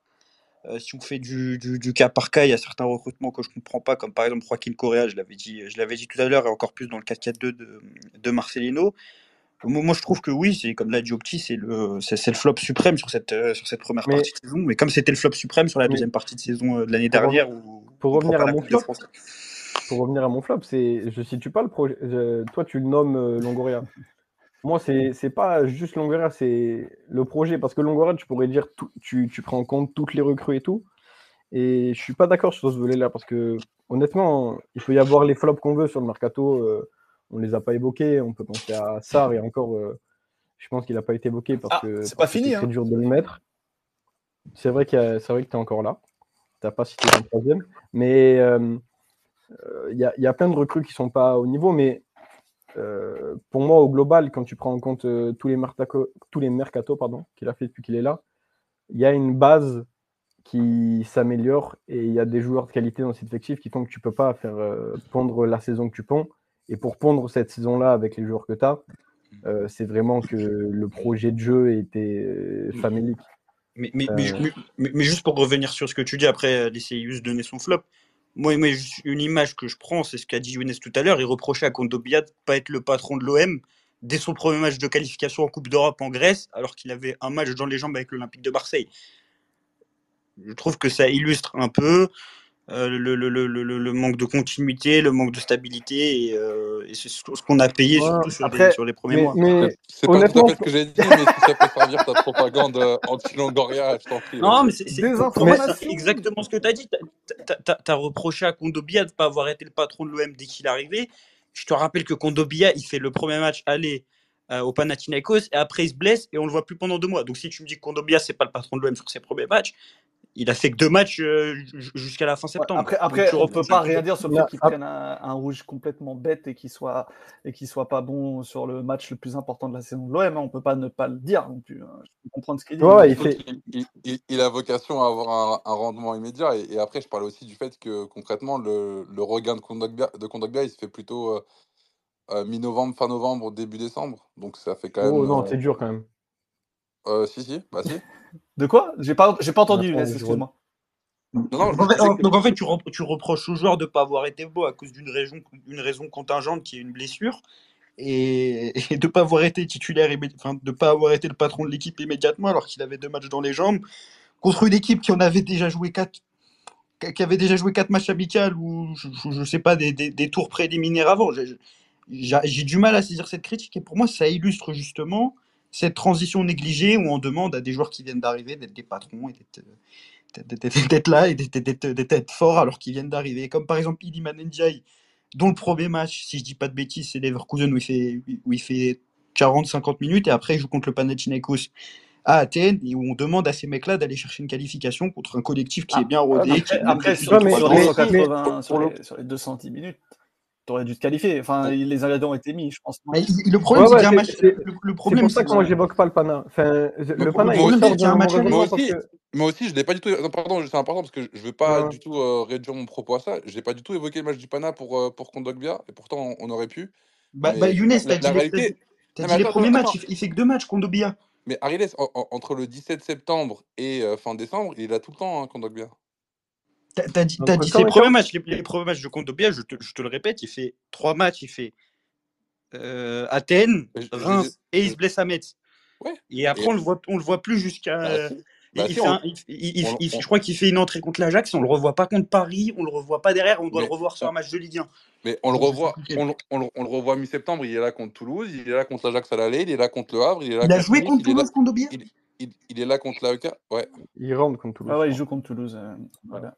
Ouais, donc bah, en fait, on, on, lui reproche de ne pas avoir été un titulaire en mais, attends, mais, attends, mais, non, mais, mais, je te fais la liste des matchs, mais, mais c'est pas, pas que ne pas être titulaire. Je veux pas lui imputer sa blessure, parce que quand on le signe, comme tu le dis, il a un historique de blessure. On le sait, je te parle juste de ses prestations.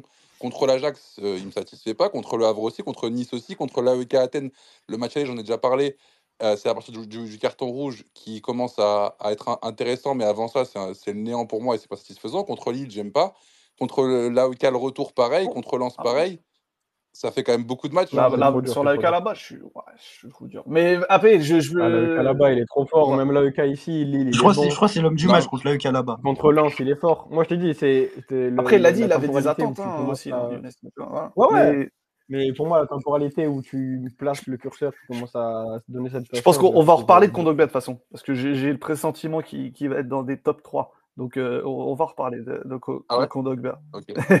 Mais du coup, moi, Ouais, vas-y, vas-y, euh, Opti. Non, ah non, non, t'inquiète. Non, euh, bah, non, non, c'était pas... non, je voulais juste dire que le Pana, je le place pas dans les dans les dans, dans les flops de Longoria parce que enfin je le porte pas dans sa responsabilité à lui parce que honnêtement tu dois passer un milliard de fois sur ouais clairement c'est ça qui ça n'a aucun sens tu vois de pas passer ce match là après après c'est le foot tu passes pas tu passes pas tu vois mais pour moi ça n'a pas de sens de après tu vois c'est le match retour tu dois remarquer c'est là où tu vois je pense qu'on est tous, on est tous euh, soumis à ça hein, quand, quand, on analyse des matchs, analyse des saisons. On a, on a cette subjectivité parce que, tu vois, par exemple, nous, là, celui qui veut va dire, tu vois, Longoria, il passe pas contre le Pana. Longoria, il va te dire à Marcelo, pourquoi t'es pas passé enfin, C'est qui le responsable? Chacun voit midi à sa porte. Il y en a qui vont dire que c'est Longoria parce que la prépa et, le, nombre de mouvements l'été fait que tu l'abordes pas dans une bonne position.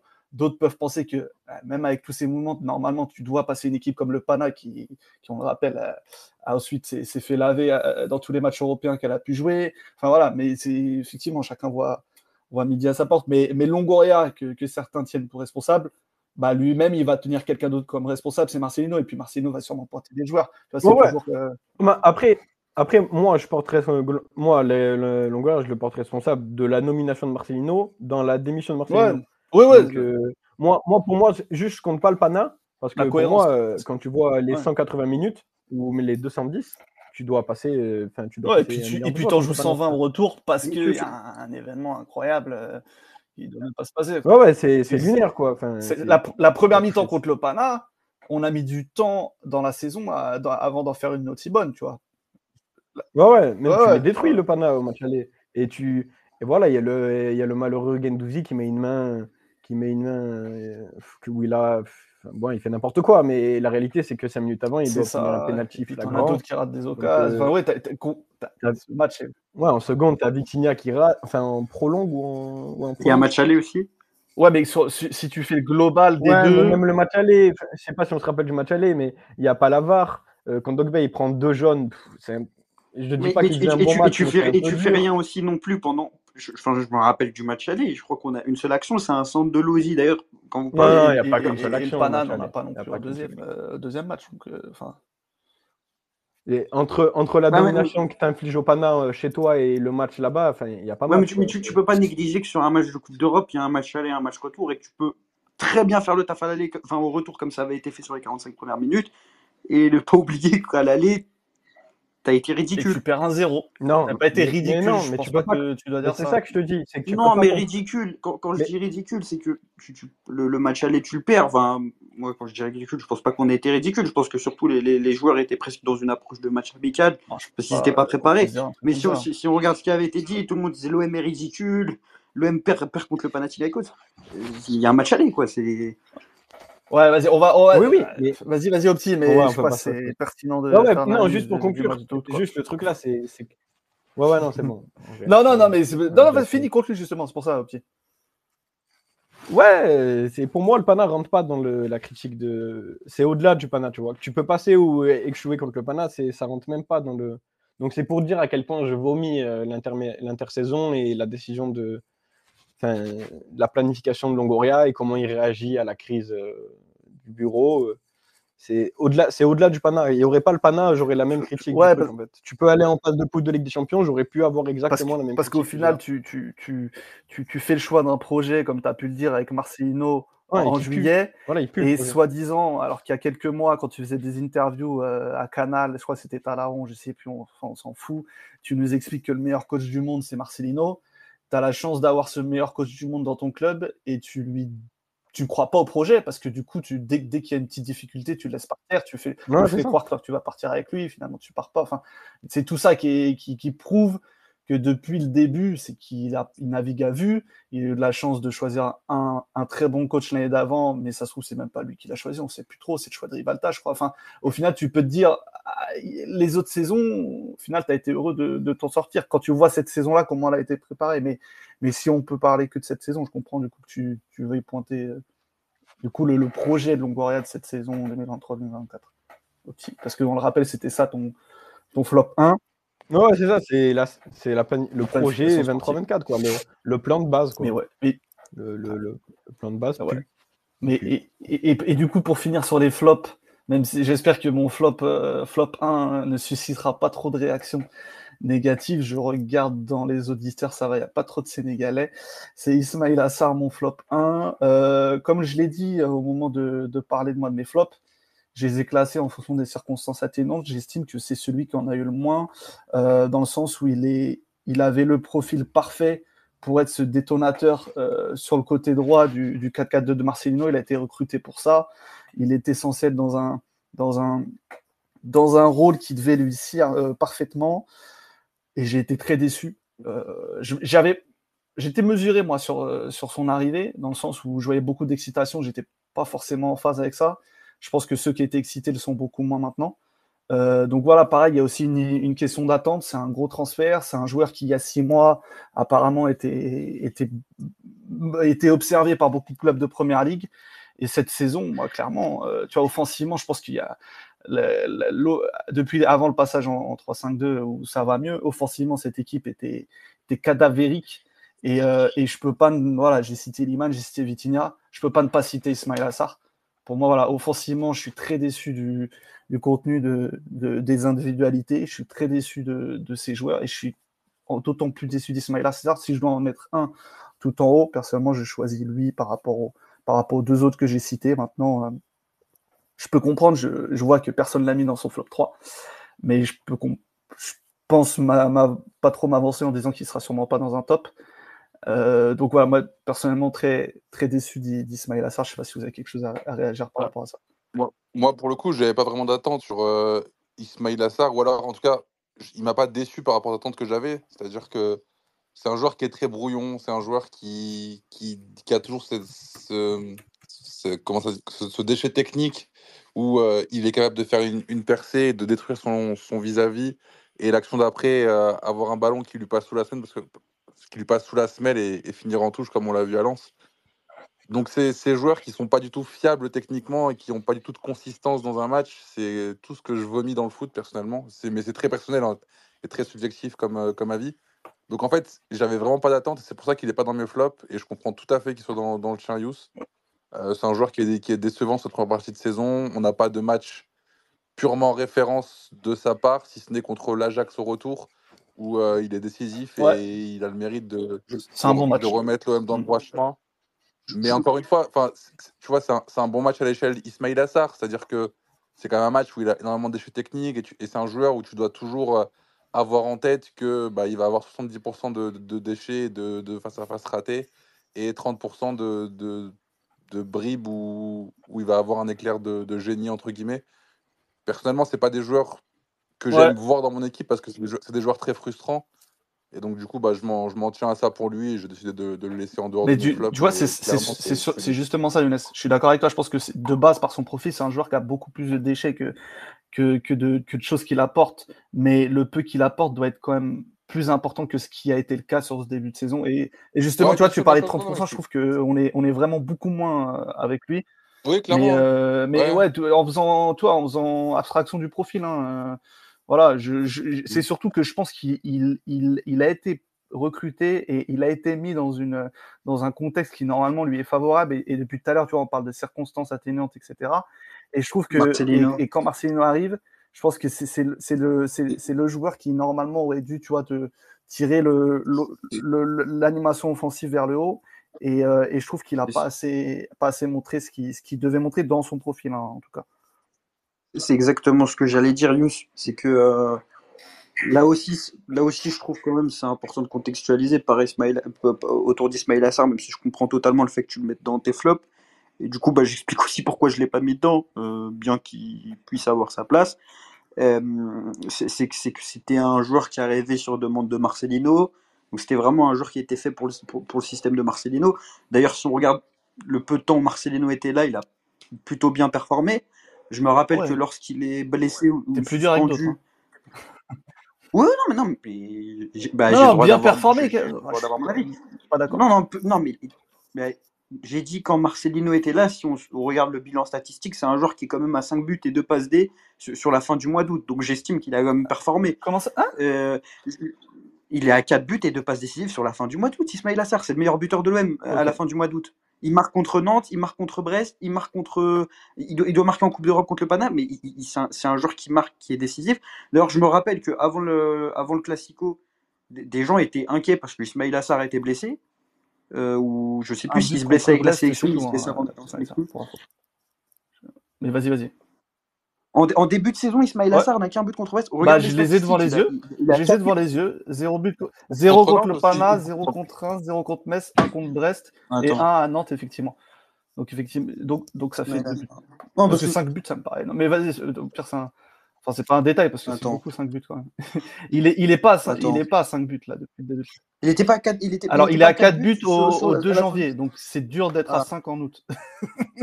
Attends. Non, mais je, je, me rappelle qu'il avait, des bonnes stats. Juste, c'est quand même possible, hein, parce qu'on a euh, Nicholson au Clermont Foot qui avait marqué euh, un doublé contre Montpellier. Le match a été rejoué, donc ça a été annulé. Du coup. il y a ça aussi. Non, mais du coup, voilà, il a, il a 4 buts en, en janvier, euh, Ismail Assar. et, et, deux, et deux passes. Non, mais je... Mais, mais vas-y, vas-y, hein, continue euh, sur, sur lui. Non, parce que, non, non, mais parce que je me rappelle que même sur le média, on avait fait un post, euh, un post après son but à Nantes où il avait, euh, il avait plutôt des bonnes statistiques. Je vais essayer de le retrouver, mais je, je me rappelle que à, la fin du mois. de passe D. Deux buts de passe D après le but. oui, donc c'est oui, oui, c'est bien deux buts de passe D. Je me suis, je me suis trompé parce que j'avais. Non pas cinq buts, trois passes D, hein, on rappelle. Oui, non, je me suis trompé. non, oui, oui, je me suis complètement trompé. C'était bien deux buts de passe D. non, je me suis trompé. Mais, mais sur, sur, le bilan statistique, en tout cas, c'est plutôt un joueur décisif parce que c'était. Enfin, c'est pour ça que je m'en suis rappelé, mais que c'était le joueur le plus décisif de l'Olympique de Marseille euh, sur ce début de saison. Oui, d'ailleurs, il, oui, il enchaîne le but à Nantes et le, le, but contre Brest. Euh, je trouve que c'est un joueur qui a beaucoup été, qui a beaucoup subi le départ de, de, Marcelino. À savoir, comme je l'ai dit, que c'était, vraiment une recrue qui a été voulue par le coach. Euh, moi, j'ai pas peur de dire que si Marcelino était resté, euh, bah, la donne aurait été totalement différente. Sauf que notre ami Marcelino s'est, barré juste au moment où il s'est blessé. Euh, et au-delà de ça, quand on regarde son utilisation par Gattuso, quand il a été utilisé sur le couloir droit sur certains matchs, j'avais trouvé son rendement très faible. Quand il avait été basculé à gauche, si je dis pas de bêtises, c'était contre le Havre. Euh, on sentait que même lorsque le, collectif allait un peu mieux offensivement, ça tendait plutôt sur le côté opposé. Euh, donc je trouve, moi, c'est juste un joueur qui, qui souffre du départ de, Marcelino, et là, quand on arrive au mois de janvier où on voit des rumeurs où il peut peut-être partir, bah, je trouve que c'est totalement logique. Savoir que le coach qui l'a fait venir est plus là, donc euh, c'est plus un profil qui a forcément, qui a forcément de l'intérêt. Et quand on regarde ses dernières utilisations, si je dis pas de bêtises, il a été utilisé en tant qu'avant-centre contre, euh, contre, contre Lorient, quand il fait son entrée, et contre Lyon. Donc c'est euh, clairement au-delà du fait que ce soit un flop ou non, il y aura également la question à se poser au mois de janvier est-ce que c'est un joueur qui doit partir Mais après, euh, au niveau des stats hein, que tu mets en avant pour Ismail Assar, Vitinha les mêmes, hein, et c'était ton flop 1. C'est juste pour, pour contextualiser. Trois buts, une passe pour les deux, hein, en Ligue 1 et, et en, et en, et en Europa League, j'ai pas les stats.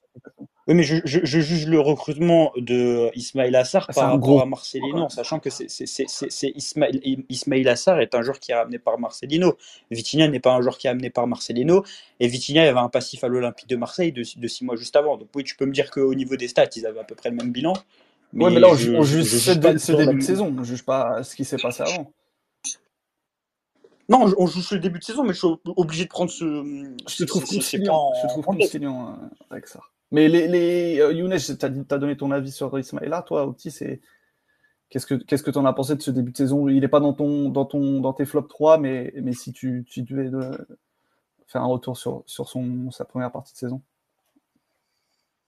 C'est à moi. À toi, toi, toi, toi, toi. Euh, Euh, non, franchement, je n'ai même pas pensé au flop 3. Après, il a été écœurant sur euh, pas mal de matchs, mais l'utilisation, euh, je ne l'ai pas compris sur beaucoup de matchs. après, par rapport aux attentes qu'on pouvait avoir, je peux comprendre soit déçu parce qu'il a quand même beaucoup de limites. Et ça faisait longtemps qu'on ne l'avait pas vu. Et quand il était à Rennes dans le championnat de France, il était quand enfin, on avait le souvenir d'un joueur qui, était quand même un, peu au-dessus de ce qu'on voit là. Et même en équipe nationale avec le Sénégal, on l'a vu des fois tirer son épingle du jeu plus que là. Mais pour moi, lui aussi, il a des circonstances ténuantes, tu vois. Enfin, quand on jouait à 4 et que, et que tu le mettais du même côté que, que Klaus, tu, tu, posais la question de pourquoi mettre tes deux meilleurs joueurs de côté de, ouais, après, sur le même, le même couloir. Pourquoi tu fais ça collectivement? Mais tu vois, lui individuellement, il, est censé être quand même dans un, dans un rôle qui, où il doit montrer des choses et plus de choses. Quoi. Ouais, ouais, mais, ouais, mais tu vois, c'est pour ça qu'il y a plein de joueurs. Genre, euh, c'est pour ça qu'Ounaï, même si j'étais très critique sur lui, euh, c'est dur de l'évoquer quand, quand, tu vois certaines utilisations, tu vois. Ah, je comprends. Euh, un, Vitinha, pour moi, c'est bien plus facile. Après, moi, je ne l'ai pas mis dans les flops parce que j'avais plus d'attente euh, arrivé à l'été, tu vois. J'avais juste euh, des, espoirs et des, utopies de supporters. Mais, euh, mais il fait. Enfin, je le trouve pas si décevant. Je trouve qu'il rate sa phase aller, mais qu'il a des circonstances atténuantes. Là où j'avais perdu J'avais évoqué Vitinha sur le fait que bah, c'est un numéro 9 qui a joué en 9 et il a été mauvais et tout Après lui, c'est un ailier qui a joué ailier, il a toujours joué ailier, il n'a pas été bon non plus. Hein. Je...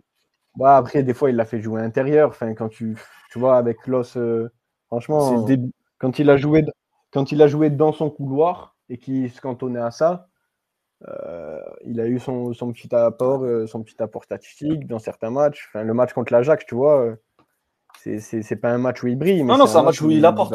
Mais tu vois, je, faut, moi, pour moi, il faut pas oublier que c'est une, une, grosse recrue c'est pas suffisant. Ça me choque pas de le voir dans mais je peux comprendre hein, les circonstances atteignantes.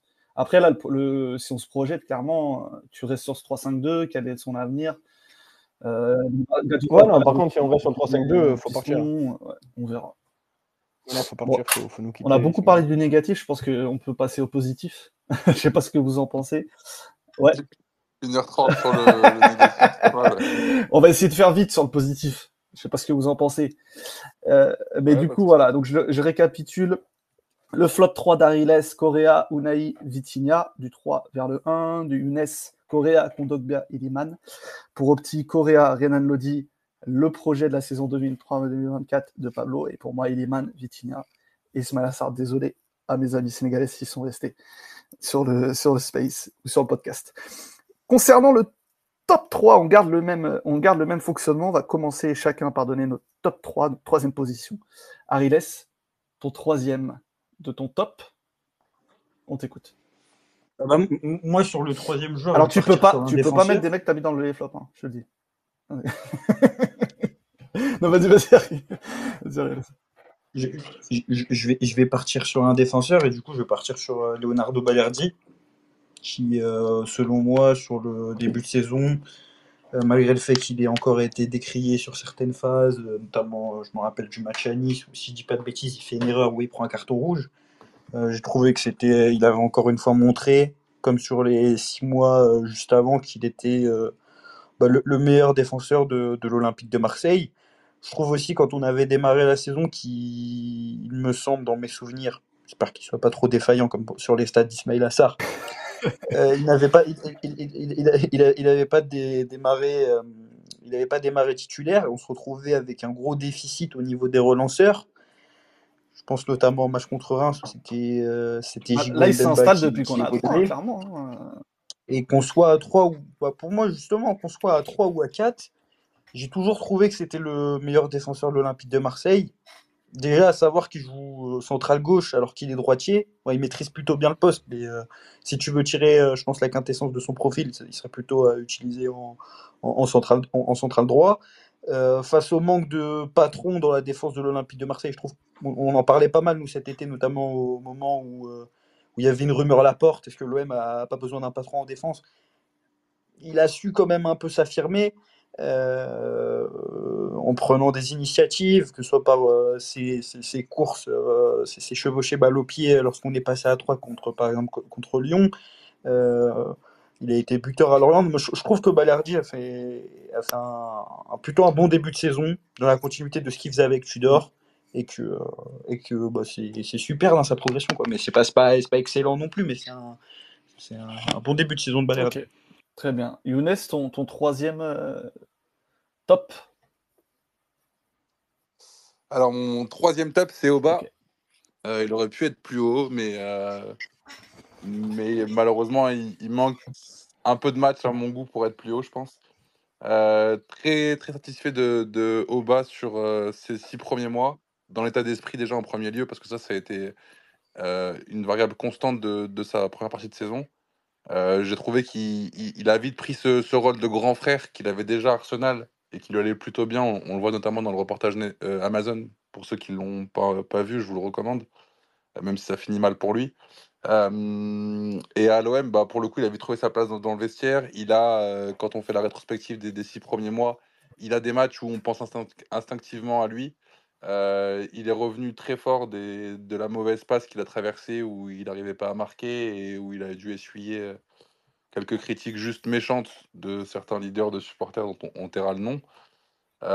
et sa réaction a, été bonne puisqu'il a compris que c'est sur le terrain qu'il fallait prouver et, huit jours plus tard, il a, enchaîné une semaine avec deux, triplés si je me trompe pas et en tout cas cinq buts en trois matchs je crois si, sur l'enchaînement Ajax, OL On va demander à Riles de trouver les stats. 8 buts, 8 buts me souffle Riles. oui. Donc c'est toujours, c'est toujours 3 moins que, que, que ça, mais c'est pas mal quand même. Non, et, du coup, voilà, je vais essayer de faire très court parce que je pense que c'est, pas un, un, top très. Euh, Entre l'Ajax et, Lorient en 10 jours, il met 7, buts, et 3 passes. 7 buts, ok. voilà. voilà. Mais je pense que ouais, on va en reparler, à mon avis, dans d'autres tops. Peut-être au petit. Est-ce que tu l'as mis troisième, Obama, ou est-ce que tu as mis quelqu'un d'autre en top 3 euh, Non, troisième, j'ai dû mettre. Attends, je regarde parce que j'ai hésité sur l'ordre. troisième, j'ai mis Ok, Klaus. On t'écoute. Qui aurait pu être dans le flop 3 d'autres personnes. Hein, ici. Ouais, qui aurait pu être dans le flop de la mais malheureusement, la 14e passe D, il a fait revenir sur euh, ses pas contre, euh, contre Montpellier. Euh, Klaus, parce que parce que parce que c'est l'un des mecs qui performe le plus, et même les matchs où il passe à côté, et encore euh, passer à côté, c'est les bons matchs de Lodi de l'autre côté. Euh, il te sort une passe D. Quoi. Typiquement, le match contre Montpellier, tu peux te dire, ouais, il est en dedans, il a du mal, il fait beaucoup d'erreurs techniques. Et puis, euh, à la 55e, alors que tu perds un 0, il pose un ballon parfait au point de penalty, tout il vient à taper. Et, ça te résume le joueur qui est close. C'est que il peut, peu importe la frustration qu'il peut avoir sur certains matchs, la réalité, c'est qu'il a peut-être le meilleur, l'un des meilleurs pieds pour un latéral en Ligue 1 et que ça aide d'être capable de sortir une passe D à tout moment quand tu es juste un latéral. C'est pas mal des fois, ouais. c'est quand même euh, une, qualité, une qualité rare. Et en plus, sur le volet défensif, que ce soit à 4 ou à 3, euh, je trouve que c'est un poncif un peu usant, le fait de, fait de dire qu'il ne sait pas défendre. D'ailleurs, c'est un poncif qui ne se résume pas à Klaus. Chaque joueur qui a évolué piston, quand on évoque le fait de le faire repasser à 4, va dire Ouais, mais est-ce qu'il en est capable? Ben ouais, en fait. Genre, euh, c'est pas parce que tu as joué piston que tu peux pas être, tu peux pas être un latéral à dans une DEF 4. Et euh, je vais citer un match, je vais me faire allumer, mais par exemple, le match contre Mitoma, avant qu'il euh, arrive à avoir des crampes et qu'il soit à deux doigts de mourir sur le terrain, euh, il a plutôt bien contenu Mitoma. Après, dès que, dès que physiquement il a été dépassé, il s'est fait éteindre.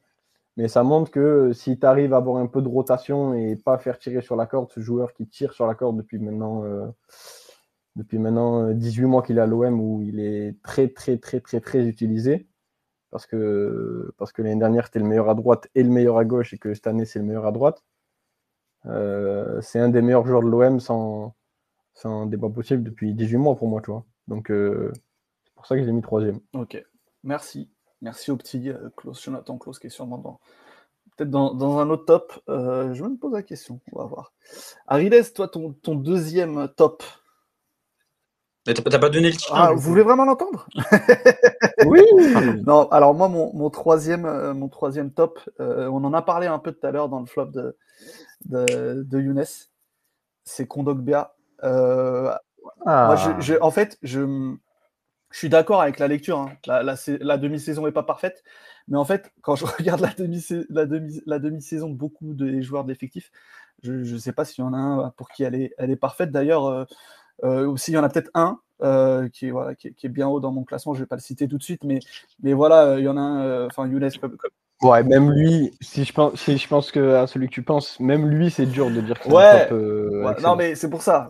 et, en fait, surtout, par rapport à Kondogbia, c'est surtout que ce, cette, fin novembre début, et, ce qu'il a joué décembre, quand il a pu enchaîner, il a montré qu'en fait, le, niveau était largement au-dessus de beaucoup de joueurs de l'effectif et peut-être du, club dans lequel il est actuellement. Donc, euh, en fait, je, le, pour, s'il continue, évidemment, euh, c'est, idéal. Mais en fait, le, peu de ce qu'on a vu de bien est tellement au-dessus des autres que je suis obligé de le mettre dans un top, tant euh, l'expression de la plupart des individualités dans cette demi-saison n'a pas été bonne pour la plupart. Donc, c'est aussi pour ça. Et puis aussi, euh, Kondobia, je trouve que son... le mauvais Kondobia, c'est quand même moins catastrophique que le mauvais de beaucoup d'autres joueurs. Donc c'est pour ça que j'ai pas non plus trop envie de le prendre en, considération.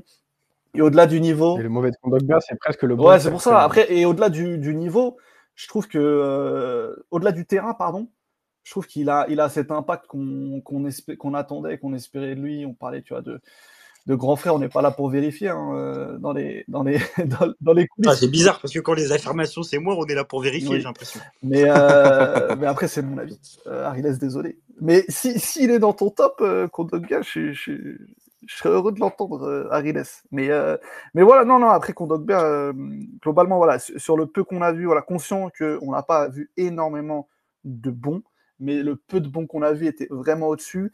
Et pour moi, il symbolise euh, cette bonne, cette bonne, ce bon retour en forme avec le passage au 3-5-2. Et j'étais pas forcément convaincu par le fait de le voir euh, dans cette position de sentinelle. Et je pense qu'il a montré à tout le monde que, que ça soit sans ou avec ballon, il apprend son métier à beaucoup. Et donc, euh, je le mets pas non plus top 2 ni top 1, mais top 3, je trouve que c'est mérité. J'étais pas forcément. J'aurais peut-être pu mettre Klaus. Hein. Klaus, tu l'as cité au petit, il est pas loin à la porte, mais, mais, euh, mais je me dis que, que j'ai envie de récompenser cette fin de, première partie de saison de Kodogba, même si, voilà, Klaus, je suis d'accord avec toi, je pense que Klaus, une bonne, euh, une bonne demi-saison. Donc voilà pour mon top 3, c'est Kondogbia. Ariel, ton, ton deuxième top Alors, là, du coup, ça va révéler le fait que j'ai pas préparé mes tops parce que j'hésite vraiment entre deux joueurs. Et je suis, en fait, j'arrive pas à les départager parce qu'il y a un joueur que je veux valoriser. Euh, en fait, c'est deux joueurs que je veux valoriser.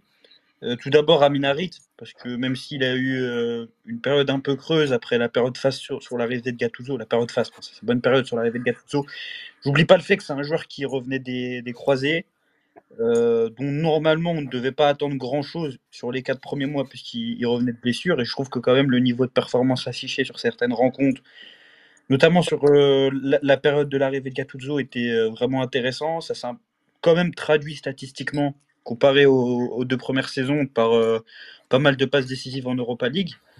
Devant le but, c'est autre chose parce que on peut dire qu'il nous a coûté 2-3 matchs, mais, euh, mais c'est vraiment à valoriser. Et l'autre joueur, c'est un arrière droit dont j'attendais pas grand chose euh, à son arrivée.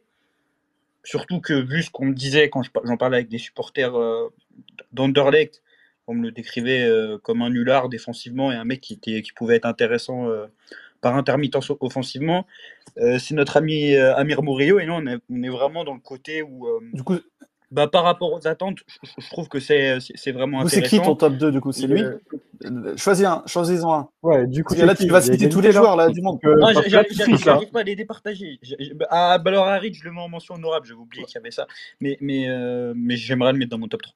Mais du coup, Amir Murillo, au-delà. Du coup, c'est Murillo au-delà de la caricature. Les, trois bons matchs de Morio ont fait pencher la balance par rapport à Harit qui a joué les 19 matchs. Non, mais encore, il a, qu'à encore, une fois, je, encore une fois, je, dois me justifier parce que je peux aussi revenir sur certains de tes flops.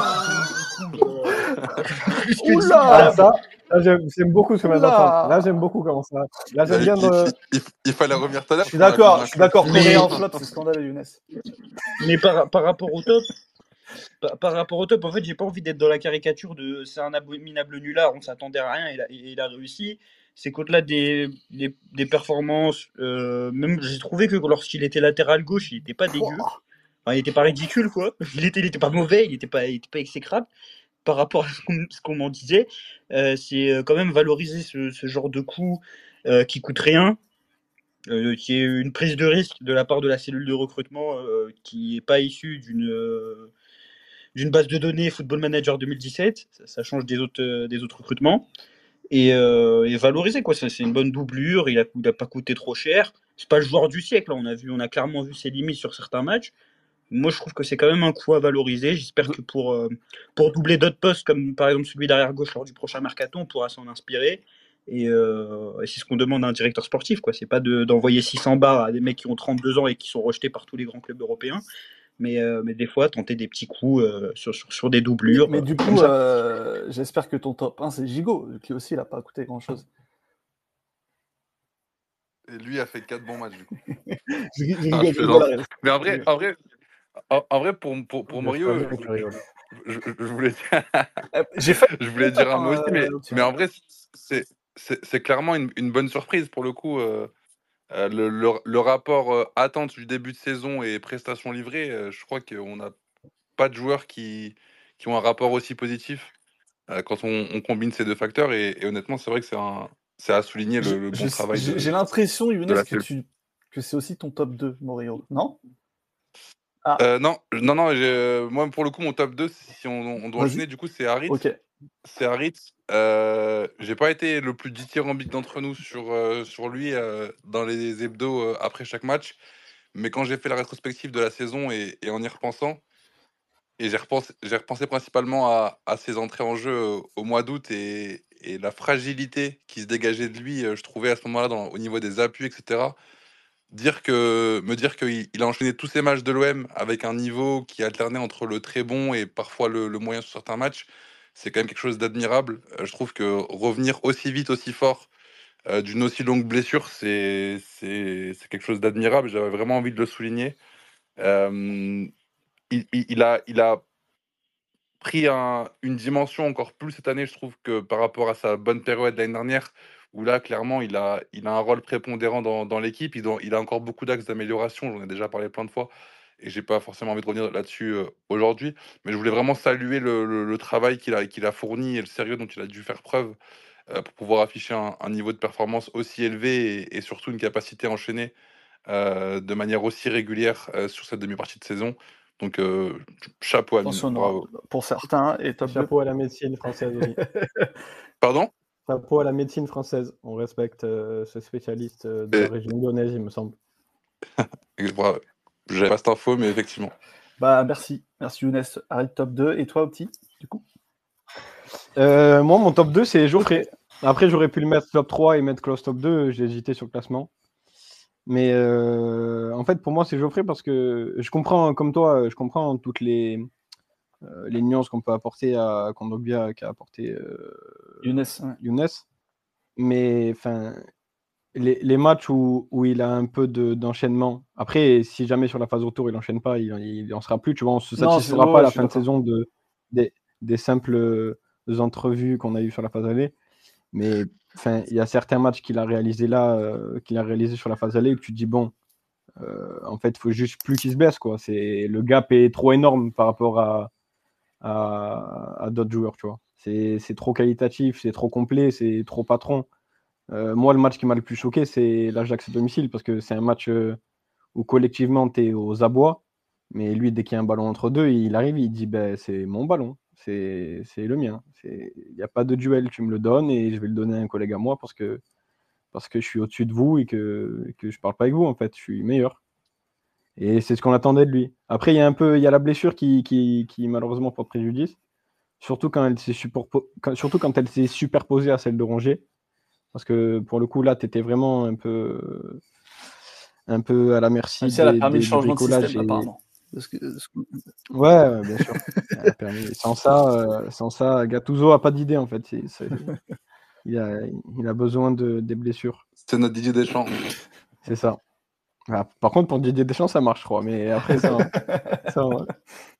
ça, Non, Geoffrey, euh, en fait, les performances qu'il a eues, il y en a qui sont trop hautes pour ne euh, pas l'évoquer, tu vois. C'est vraiment. mais après, je pense, que, je pense que, tu vois, pour répondre à ça, et vu que Younes lui l'a mis dans ses flops, je pense que Younes est d'accord avec ce que tu dis. Hein. C'est juste que, comme il ah l'a dit, peut-être qu'il a plus d'attentes. Je suis entièrement d'accord je suis entièrement d'accord avec vous, hein, les gars. Ah ouais, non, non, mais j'en doute pas. J'ai expliqué ma, ma, démarche pour le coup. En faisant le, le bilan, il y a, je trouve qu'il y, y, a un creux qui me dérange un peu. Et son premier match est très bon et la fin de saison est, est hyper enthousiasmante. Donc j'espère vraiment ne pas avoir à le reciter euh, en fin d'année. J'y crois. tu voulais finir sur Kondogbia Opti? Non, non, bah, franchement, euh, franchement c'est bon. Euh, merci à toi. Euh, j'allais passer à Riles sans donner mon, top 2 et on allait me rattraper par le maillot encore une fois. On t'écoute. mon top 2, c'est pas très original, hein, vous inquiétez pas. C'est pas d'ailleurs le, reste de mon top est pas est pas le plus, le plus folklorique. Moi, mon top, mon deuxième, c'est Aubameyang. Euh, est-ce que j'ai besoin de voilà, beaucoup parler? Tu en as parlé, toi, Younes. Euh, clairement, enfin, j'ai parlé de Kondogbia quand, quand j'ai parlé du 3-5-2. Et je pense qu'on peut, on peut aussi parler de lui parce que sur la période de, la fin du 4-2-3-1, c'est lui qui te sauve euh, dans la plupart des matchs les plus, les plus compliqués. Euh, sur les débuts 3-5-2, il te montre que il est juste euh, incroyable, alors que l'association avec Vitinha pouvait peut-être poser question au niveau de la complémentarité. Et au final, il a montré une palette qui était au-delà des stats. Hein. Il a montré une palette que je pense personne n'attendait, à savoir être euh, bon dans le jeu, être connecté, euh, faire des, passes incroyables comme celle qu'il a pu livrer à Amir Murillo. Voilà, je, pense qu'il n'y a pas beaucoup besoin de parler. Effectivement, le, rendement n'est pas incroyable parce qu'il a passé un début de partie de saison, de première partie de saison qui était plus compliqué. À partir du moment où il a, il retrouvé la confiance et on sait que c'est important pour un neuf. Et puis, euh, et puis même dans les, dans les périodes un peu difficiles, on, pense au match contre le Havre où il, a l'inspiration d'un piqué qui est génial, on n'en parle plus trop, la talonnade qui, qui donne également deuxième mi-temps. Voilà, il a ses inspirations qui sont, qui sont étonnantes. Pour ma part, tu vois, on parlait d'attente, Younes, notamment avec toi. Moi, c'est quelque chose que j'attendais pas forcément de sa part. Et, euh, clairement, s'il continue sur, sur une deuxième partie de saison comme ça, ça montre à quel point, ce, voilà, de la même manière que Kondogbia, je pense que Kondogbia montre, montre par séquence des, des bribes d'un niveau qui est largement au-dessus de, de l'équipe. Je pense que c'est son cas aussi. Et, euh, et, big up à lui, parce qu'on en a beaucoup parlé, mais c'est un joueur qui n'était pas du tout promis à ce niveau-là euh, au début de sa carrière, qui était raillé pour les plus vieux comme moi qui s'en souviennent de, de, ses différents prêts à Dijon, au LOSC. Euh, et qui avait la réputation de. de ouais, c'est exactement. Il fait le centre de formation du Milan grâce, grâce, au piston du, du papa. Euh, il n'est pas conservé là-bas et au final en, en Ligue 1 il, il, fait son trou un peu de force, il se révèle en neuf alors qu'à saint euh, c'était un peu par hasard qu'il finit par y jouer et, ça devient un, un neuf. Euh, voilà, euh, en, première ligue, il est, dans les, il est dans le top 10 ou top 15 des numéros 9 qui ont atteint les 50 buts le plus rapidement, aux côtés d'autres gros noms il, fait une carrière où, il passe par Dortmund, par Arsenal, par Chelsea, par le Barça. Au final, au vu de ce qui lui était promis, au vu de ses qualités, c'est une carrière incroyable pour lui. Et, euh, là, clairement, moi, je m'attendais pas à ce qu'il nous montre euh, à l'OM, et, j'espère qu'il qu aura plus d'une saison à nous donner, euh, que ça soit par un choix de la direction sportive de le lâcher ou, par sa forme. En tout cas, euh, voilà, et au-delà de ça, c'est un vrai pro. je pense qu'il je pense que voilà, j'étais pas forcément dithyrambique à son arrivée à l'OM et, et, me montre moi qu'il a beaucoup plus à, proposer que, que ce qu'on pouvait penser. Donc Aubameyang est mon est mon numéro 2, mais j'imagine qu'il est au moins le premier dans un des ah ou, ah, ou pas, à voir. Il y, en a d'autres et donc qui n'ont pas été cités. Je pense qu'il y en a un qu'on a aussi. Donc à voir si Aubameyang est, est cité euh, dans l'un de vos, on pourra peut-être en reparler, vous pourrez compléter, mais mais voilà. Ariles, ton top 1, il est attendu. Hein. Il est très attendu, ton top 1. Non, mais je, je, je T'hésites entre 4 joueurs, là. élaborer mon top, mais. Euh... Non, mais. Euh... On m'a déjà demandé il y a plusieurs jours quel était mon top de la première partie de saison. Je ne vais pas changer, mais pour moi, c'est. Euh... Pour moi, c'est Jordan ouais. Verretou.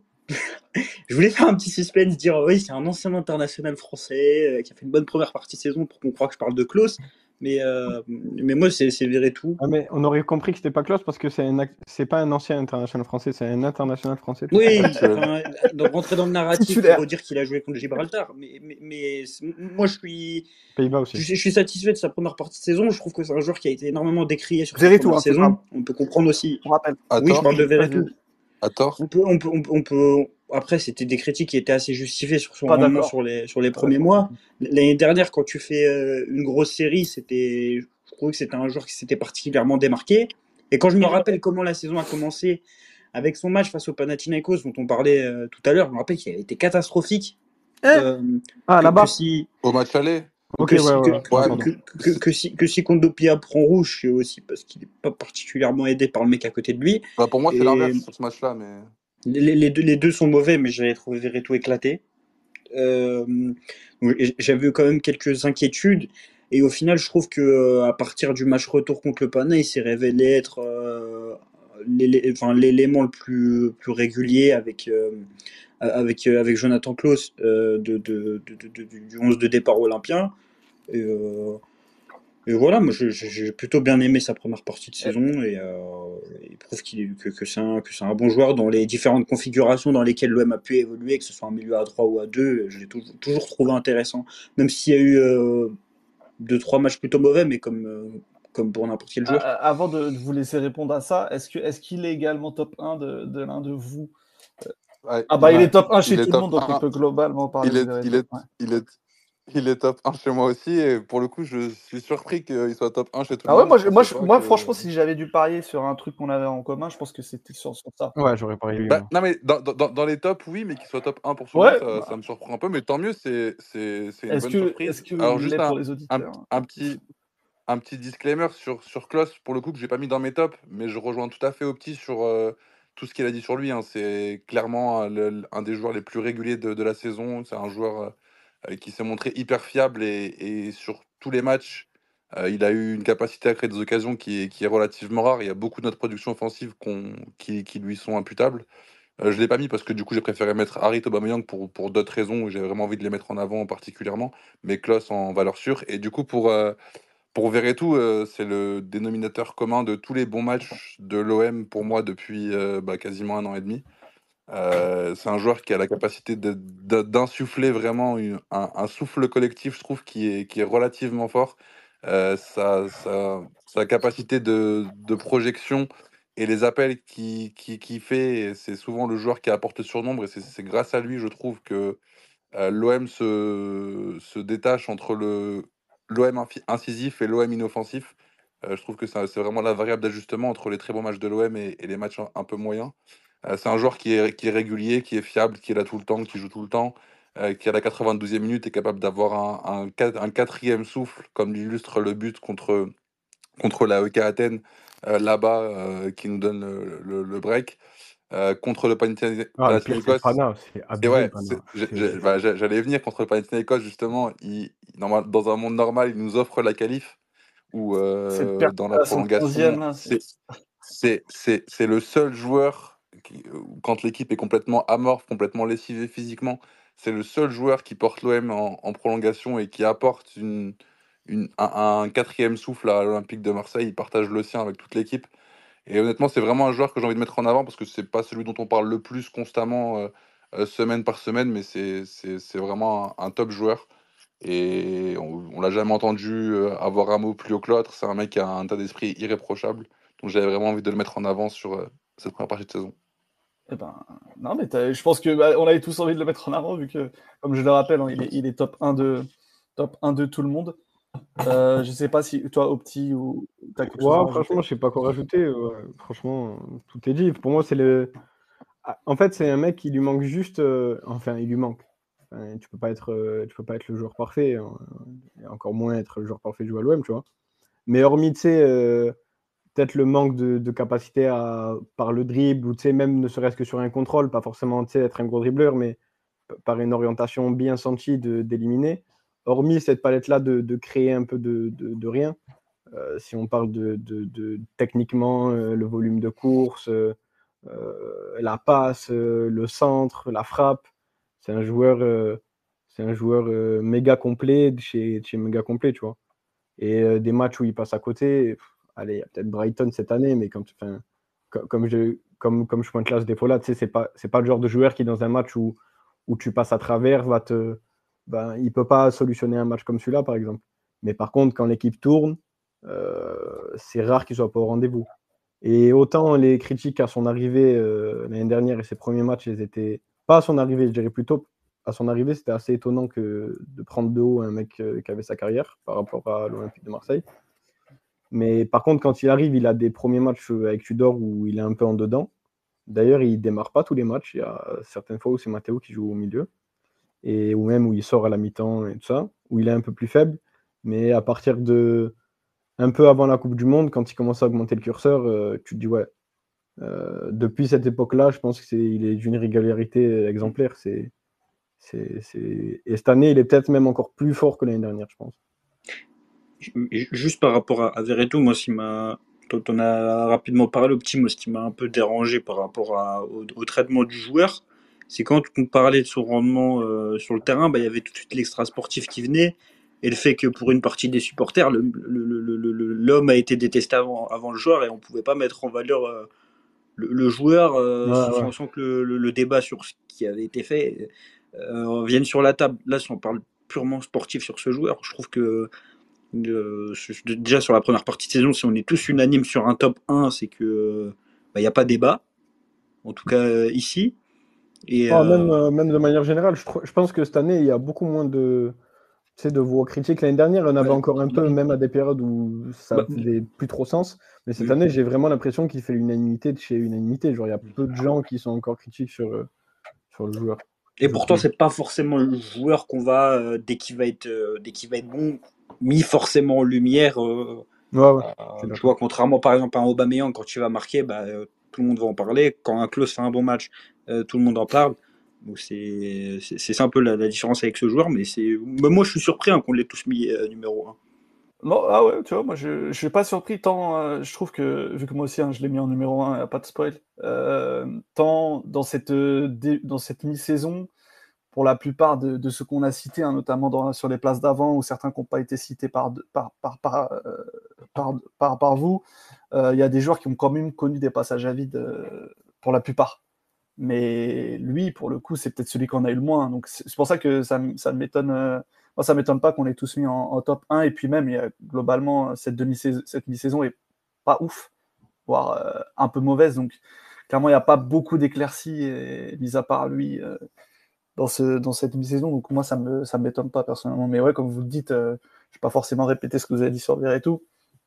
Si ce n'est que je trouve que on voit l'impact qu'il a euh, de, plus en plus quand, en fait on est sur un système avec, euh, avec une pointe basse et de relayeurs. Et, lui Amine, et dès que, dès que tu vois qu'il a cette possibilité de partir de plus bas, se projeter, aller dans des zones euh, très hautes en fin d'action et pouvoir faire parler sa vitesse parce qu'il a, il a, une, il a une pointe de vitesse assez incroyable. Ça m'étonnerait pas que ça soit après euh, Aubameyang et, et, et Ismail Assar, ça m'étonnerait pas que ça soit un des plus rapides. En tout cas, sur la capacité à garder une vitesse sur, sur, 50, sur 50 mètres, il est assez impressionnant en, ça.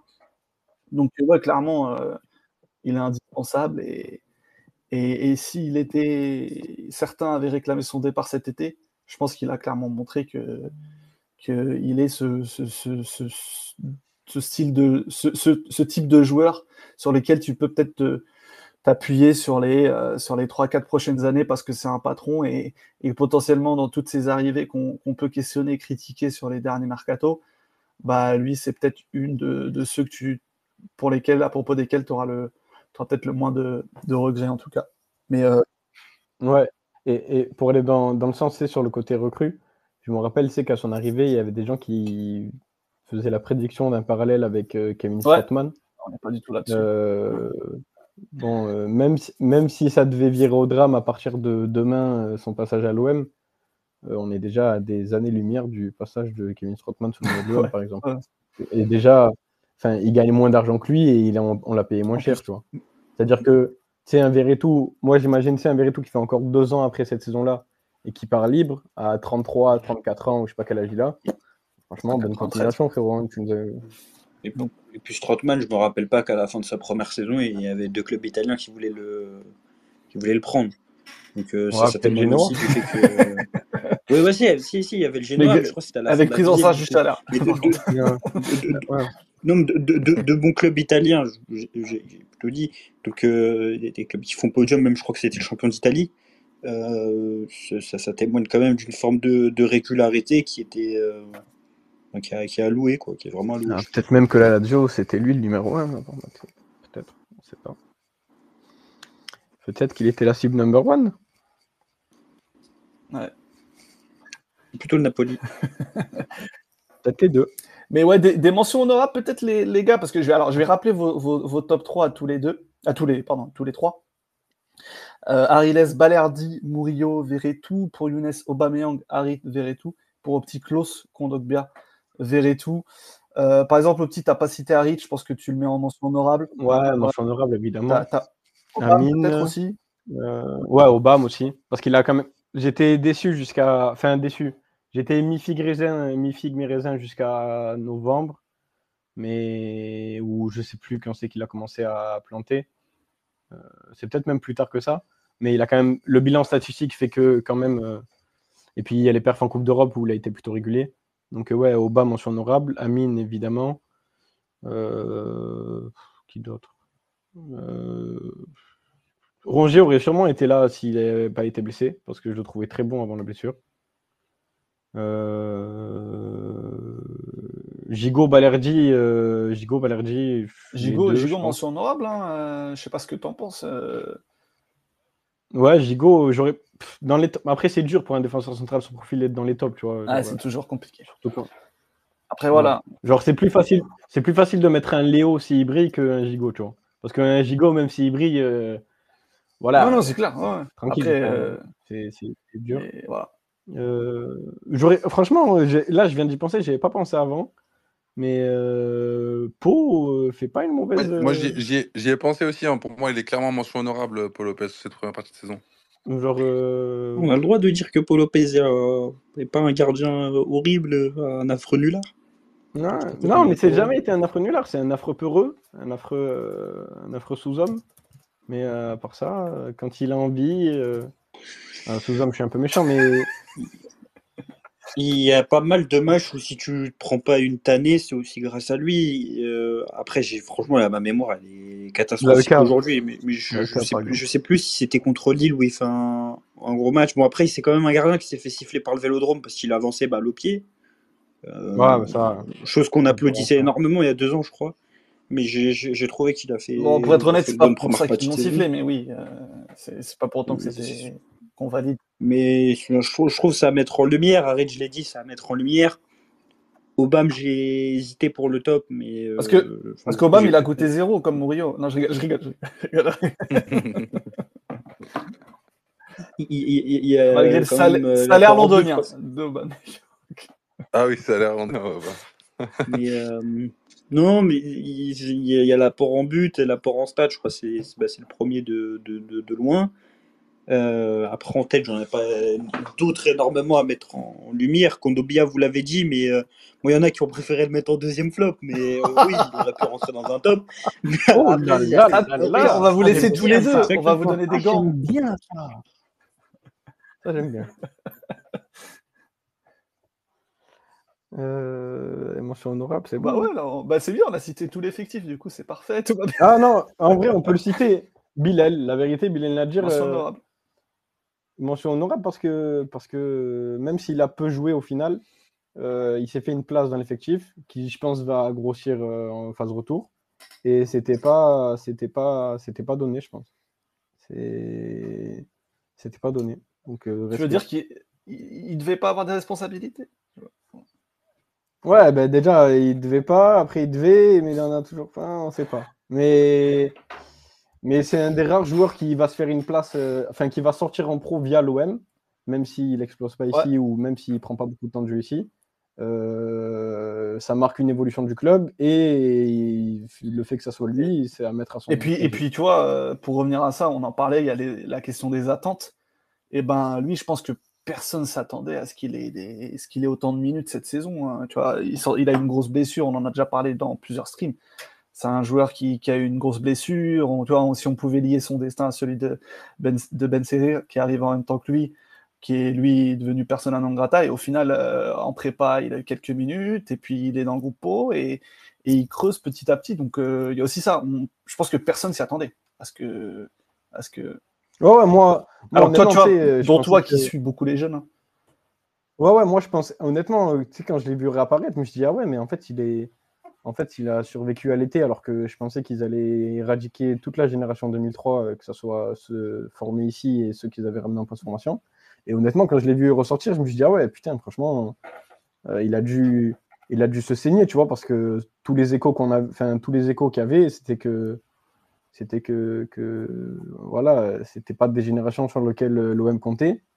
Et au final, il arrive à faire son trou. Et à l'inverse d'un Mug où tu te dis que c'est un peu c'est un peu extraordinaire qu'il en soit là. Euh, Bilal, il y a quand même beaucoup de gens euh, qui se disent bon, euh, j'ai l'impression qu'il a du ballon et qu'il y a un truc à faire avec lui, même ici, tu vois. Il montre, il montre quand même du talent. Après, est-ce que ça va prendre? Ça va pas prendre. Il y a aussi un contrat prolongé, je pense. Pour Je pense que le, premier truc à court terme, ça va être de, la prolongation de contrat. Il me semble qu'il n'a toujours pas prolongé.